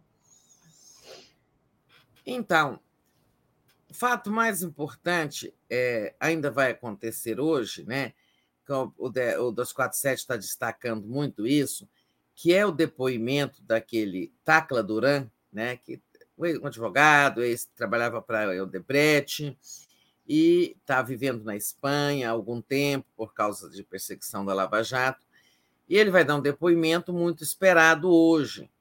É, ele vai dizer que tem, é, sofreu achaque, né, uma tentativa de achaque, né, de pedido de propina, por advogados que eram sócios da Rosângela Moro, né, para que obtesse para obter uma sentença favorável do Sérgio Moro, ou seja, venda de sentenças, corrupção da grossa, porque corrupção é, quando vem de um juiz, ela ainda é mais, sabe, inaceitável, escandalosa, né? Quando vem de algum a, a, membro da justiça. Então, vai ter essa novidade aí. O Moro está muito saliente, brilhando nas mídias, é, voltando a conquistar, reconquistando simpatia da mídia, etc. Mas hoje ele pode levar uma bordoada com esse depoimento do Tacla Duran. Então, é a novidade esperada. Vamos ver que sairá disso. Né? O caso do Pimenta, né? Pimenta estava. É, é, aliás, nem vou falar dele antes. Vou falar primeiro de. O Lula errou, né? a nossa internauta dizia que fica revoltada com a própria esquerda. É, o Lula errou. Olha, é, são duas falas do Lula. A primeira, para nós, né, na nossa entrevista, é, ele faz um desabafo e diz: Eu lá naquela cadeia, olhando para o teto, de barriga para cima, pensava como fuder o Moro. Né? Ora, é um pensamento é, esse pensamento que ele confessa, é, sabe, duvido que alguém na condição dele não tivesse o mesmo. Pode não ter coragem de confessar. Ele confessou, mas em nenhum momento. Olha, e eu voltei para lascar com o Moro, eu quero acertar contas com o Moro. Não, as contas dele com o Moro já foram acertadas. A defesa do Lula desmoralizou o Moro, juiz parcial, é, vara incompetente ou seja, julgou aquilo que ele não devia ter julgado, não era de sua competência, sentenças eivadas de erros é, procedimentais que foram anuladas. Olha, o Lula já fudeu com o Moro, né? Desculpe, eu estou repetindo o palavrão dele, mas para ficar bem enfático, isso já aconteceu, né? Então, isso não foi um erro, isso aí foi um desabafo. Pode-se dizer que, por decoro, liturgia do cargo, o presidente não devia ter usado um palavrão, mas ele poderia ter dito lascar, é, sabe, é, qualquer outra palavra. É, é seria o mesmo. Ele estava confessando um pensamento que tinha naquele momento. Tá bom. Aí disseram que, agora, muita gente disse: olha, não, é verdade, muita gente na própria esquerda. Não devia ter dado bola para o Moro e tal. Não devia, mas vamos, assim, acho que é preciso ter um mínimo de é, generosidade com o Lula de entender que quem ficou lá nos 580 dias não foi, né, não fui eu, não foi você, não foi ninguém, foi ele. Então, eu acho que o primeiro desabafo está mais do que justificado. Sim. O segundo Eu acho que foi um erro, porque numa entrevista de gargarejo, sabe, de microfones ali sendo enfiados na boca, como acontece, nessas entrevistas, ele não, a pessoa não tem tempo de explicar direito o que, que é que está que ela está querendo dizer, né? E aí o Lula disse: Olha, eu não quero julgar ninguém, mas eu acho que tem uma armação do Moro, sem provas, mas acho que tem uma armação do Moro aí. E ele não pôde explicar o que, que é que ele achava que era armação. Armação, é, ele não se referia a existir ou não uma investigação da Polícia Federal sobre membros do PCC que estariam planejando sequestrar e matar o Moro, é, é, e também outras autoridades, etc. Ele não estava colocando em questão a existência dessa investigação. Né? O que ele estava colocando em questão eram as coincidências, como disse o Paulo Pimenta. O fato de a juíza Daniela Hart, sucessora do Moro na Lava Jato, parceira do Moro, ela ter liberado, autorizado uma ação policial é, 15 minutos depois de o Lula, na entrevista para nós, ter falado aquilo. Então, é, ela fez o link, né?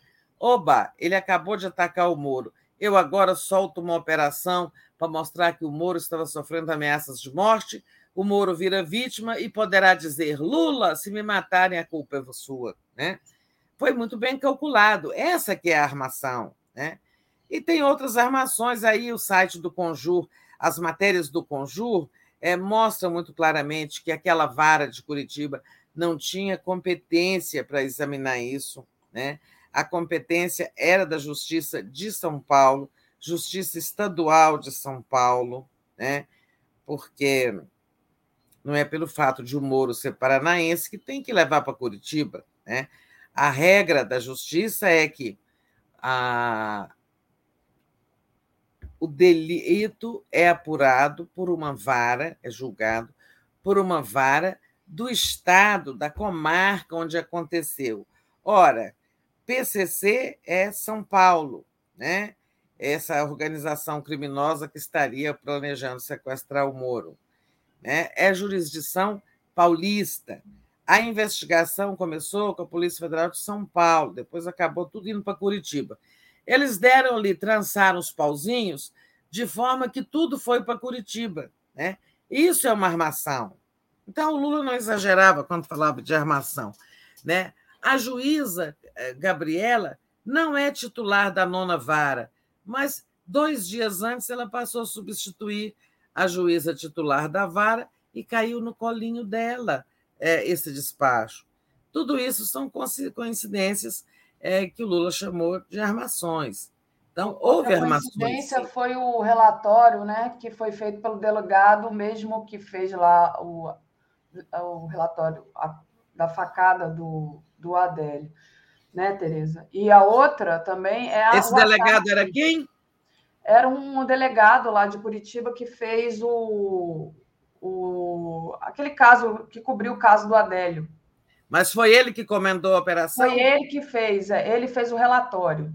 Foi uma coisa que foi falada aqui também no sábado, junto com o Leni Streck. A outra é sobre a vinculação fraudulenta do Intercept Brasil com o PCC que aparece também ali de alguma forma né, nesse caso, né, que é enfim, que, que beneficia o Moro, né? É, é, é tanta coisa, né, Tereza? É, então você está acrescentando aí dois elementos. Eu não sabia disso, que o delegado do caso Adélio é o mesmo que é, comandou é, a operação. O Joaquim escreveu sobre isso, posso até. Não, não, não, não, não. Vamos assim, você já acrescentou, está bem acrescentado. Então, tem, tem mais esse elemento, então é mais uma armação.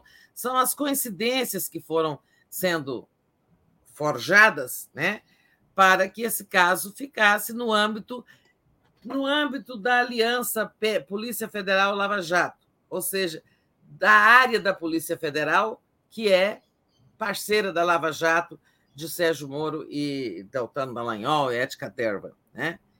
É, tá, delegado que ligou o PCC a suposto plano de ataque a Moro é o mesmo do caso Adélio. Muito bem. Então, mais uma coincidência. É isso. Agora, é, então, eu acho que o Lula, o erro dele foi não ter falado isso em condições em que ele pudesse explicar melhor, sabe? É, ele não pôde explicar tudo isso, só há coincidências estranhas e tal. É, mas que houve, houve. Então, é, é isso. A pessoa estava dizendo aí, fico irritada com a esquerda. É, algumas pessoas estão criticando nesse sentido. Né? Acho que dá. Agora, é diferente da mídia, de muita gente na mídia, Miriam Leitão, não sei mais quem, que fica. É, o, o, presidente, esqueça o Moro. Tem outra coluna de hoje na Folha de São Paulo, de quem é. Lula, esquece o Moro. É, é do daquele colunista de segunda-feira da Folha. Então, não é nesse sentido de esquece o Moro, é, tipo, toque em frente, mas é, quando se falar no Moro, é preciso falar, contar as histórias completas, como essa aí. Lula falou numa condição, numa situação em que ele não tinha, é, digamos, não tinha tempo, condições, não era uma coletiva organizada, para explicar exatamente de que, que ele estava falando, o que, que ele dizia, o que, que ele queria dizer com a armação, né? E aí deu nisso, né? É. Mas ele não, ele não deixa de ter razão. Agora, quanto ao aquele caso Pimenta na CNN, é claro que ele tem é, ele tem que falar com todos os veículos, né, que o chamarem. Eu também não vi nada demais que ele pergunta, senhora jornalista, eu não vi agressividade nenhuma ali é, na pergunta da jornalista. E ele quis dizer que ela não estava é, fazendo os devidos, levantando as necessárias dúvidas, que ele falou, como a gente aprende no curso de jornalismo, a gente deve levantar as dúvidas sobre uma questão, sobre uma narrativa, para encontrar a resposta, as melhores respostas etc. Então, assim, foi escarcel, escarcel é, desnecessário e tal. O que nós estamos vendo? Nós estamos num momento de inflexão da mídia. É, em 2003 foi a mesma coisa. Janeiro, fevereiro e março, é, as coisas andaram tranquilas. Até o ano de 2003 foi tranquilo para o Lula a partir de 2004, desandou completamente a relação com a mídia, que tornou-se um verdadeiro partido de oposição. Né? É, de alguma forma, isso está se repetindo, mas sim, mais lentamente, né? assim, não com tanta força, mas é, é claro que o tom crítico da mídia vai subir em relação ao tom de tolerância. É isso. Sobre esse assunto, acho que está bem. É, perfeito, Tereza. Só lendo aqui os nossos internautas. Ah, o Kaique Butler, o Moro deve ter ligado para a Gabriela agir. O Gilberto Cruvinel, o Moro e a mídia que o adula querem colocá-lo como vítima, também para desviar o foco do depoimento do Tacla. Moro teme Duran como o diabo teme da cruz. Então, o depoimento. Alguém tinha me perguntado aqui na, nas mensagens que horas era que que vai acontecer esse depoimento às 16 horas de hoje. Então, o Tacla Duran vai dar esse depoimento ao juiz Zápio. Tereza, e, bom, é, eu acho que a gente já falou aqui mais cedo, existe uma tentativa de ligar o, o, PT, o governo PT, ao PCC, né? Isso aqui já foi coberto só nesse, nesse âmbito aí. Mas eu queria trazer uma outra coisa para gente falar que é a Marcha dos Prefeitos. Centenas de prefeitos passarão a semana em Brasília discutindo a reforma tributária e políticas de saúde, habitação, educação e outros assuntos de interesse deles. Então, está aí o, é, digamos assim, a união, né? É, junto com os é. prefeitos. É, mais pressão sobre o governo, né? É. E como o Lula não está aí, essa marcha dos prefeitos ela acontece todo ano. Mas esse ano tem pautas mais especiais, tem como a reforma tributária, é um governo novo começando, né? Essa marcha organizada pelo, pela, é, pela Frente Nacional dos Prefeitos, não, pela Confederação dos, dos Prefeitos, do Paulo Zilkowski, que é o dirigente. E ele está dizendo o seguinte: nós íamos encontrar com o, com o vice-presidente Geraldo Alckmin e com vários ministros e lideranças do Congresso Como o presidente não viajou, se der certo, queremos falar com ele. Mas eu acho que o Lula não vai né, é, ter esse encontro, já está organizado para que seja é, o Alckmin, o interlocutor, mas é importante, tem um número enorme de prefeitos chegando aqui. Né? O Brasil tem 5.500 e alguns municípios, é, se espera aí, sabe, é, pelo menos mil prefeitos virão. Né? Não sei se vai se confirmar isso. A rede hoteleira está lotada. Né? E esses prefeitos vêm com toda gana, com toda, digamos assim, com muita fome, né? É, de, da defesa dos seus interesses. Eles têm muito medo da reforma tributária tirar dinheiro dos municípios. E tem problemas concretos, como o piso nacional da enfermagem, como pagar aquele piso né, sem, é, sem os recursos necessários, sem que a União ajude. Eles querem ajuda. Todo mundo vem na Brasília pedir dinheiro federal, né? Dinheiro federal é cobiçado.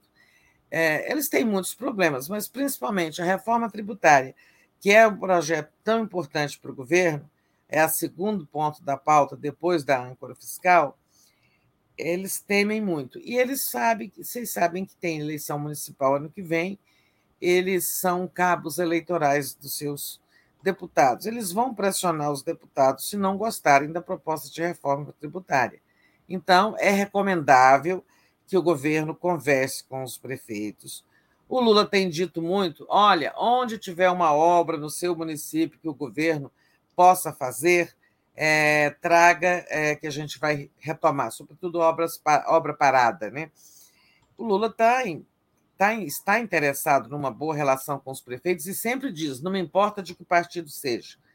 Então, há uma postura muito republicana do presidente em relação aos prefeitos, que será, eu acho, repetida ali, externada também pelo Alckmin nesses encontros.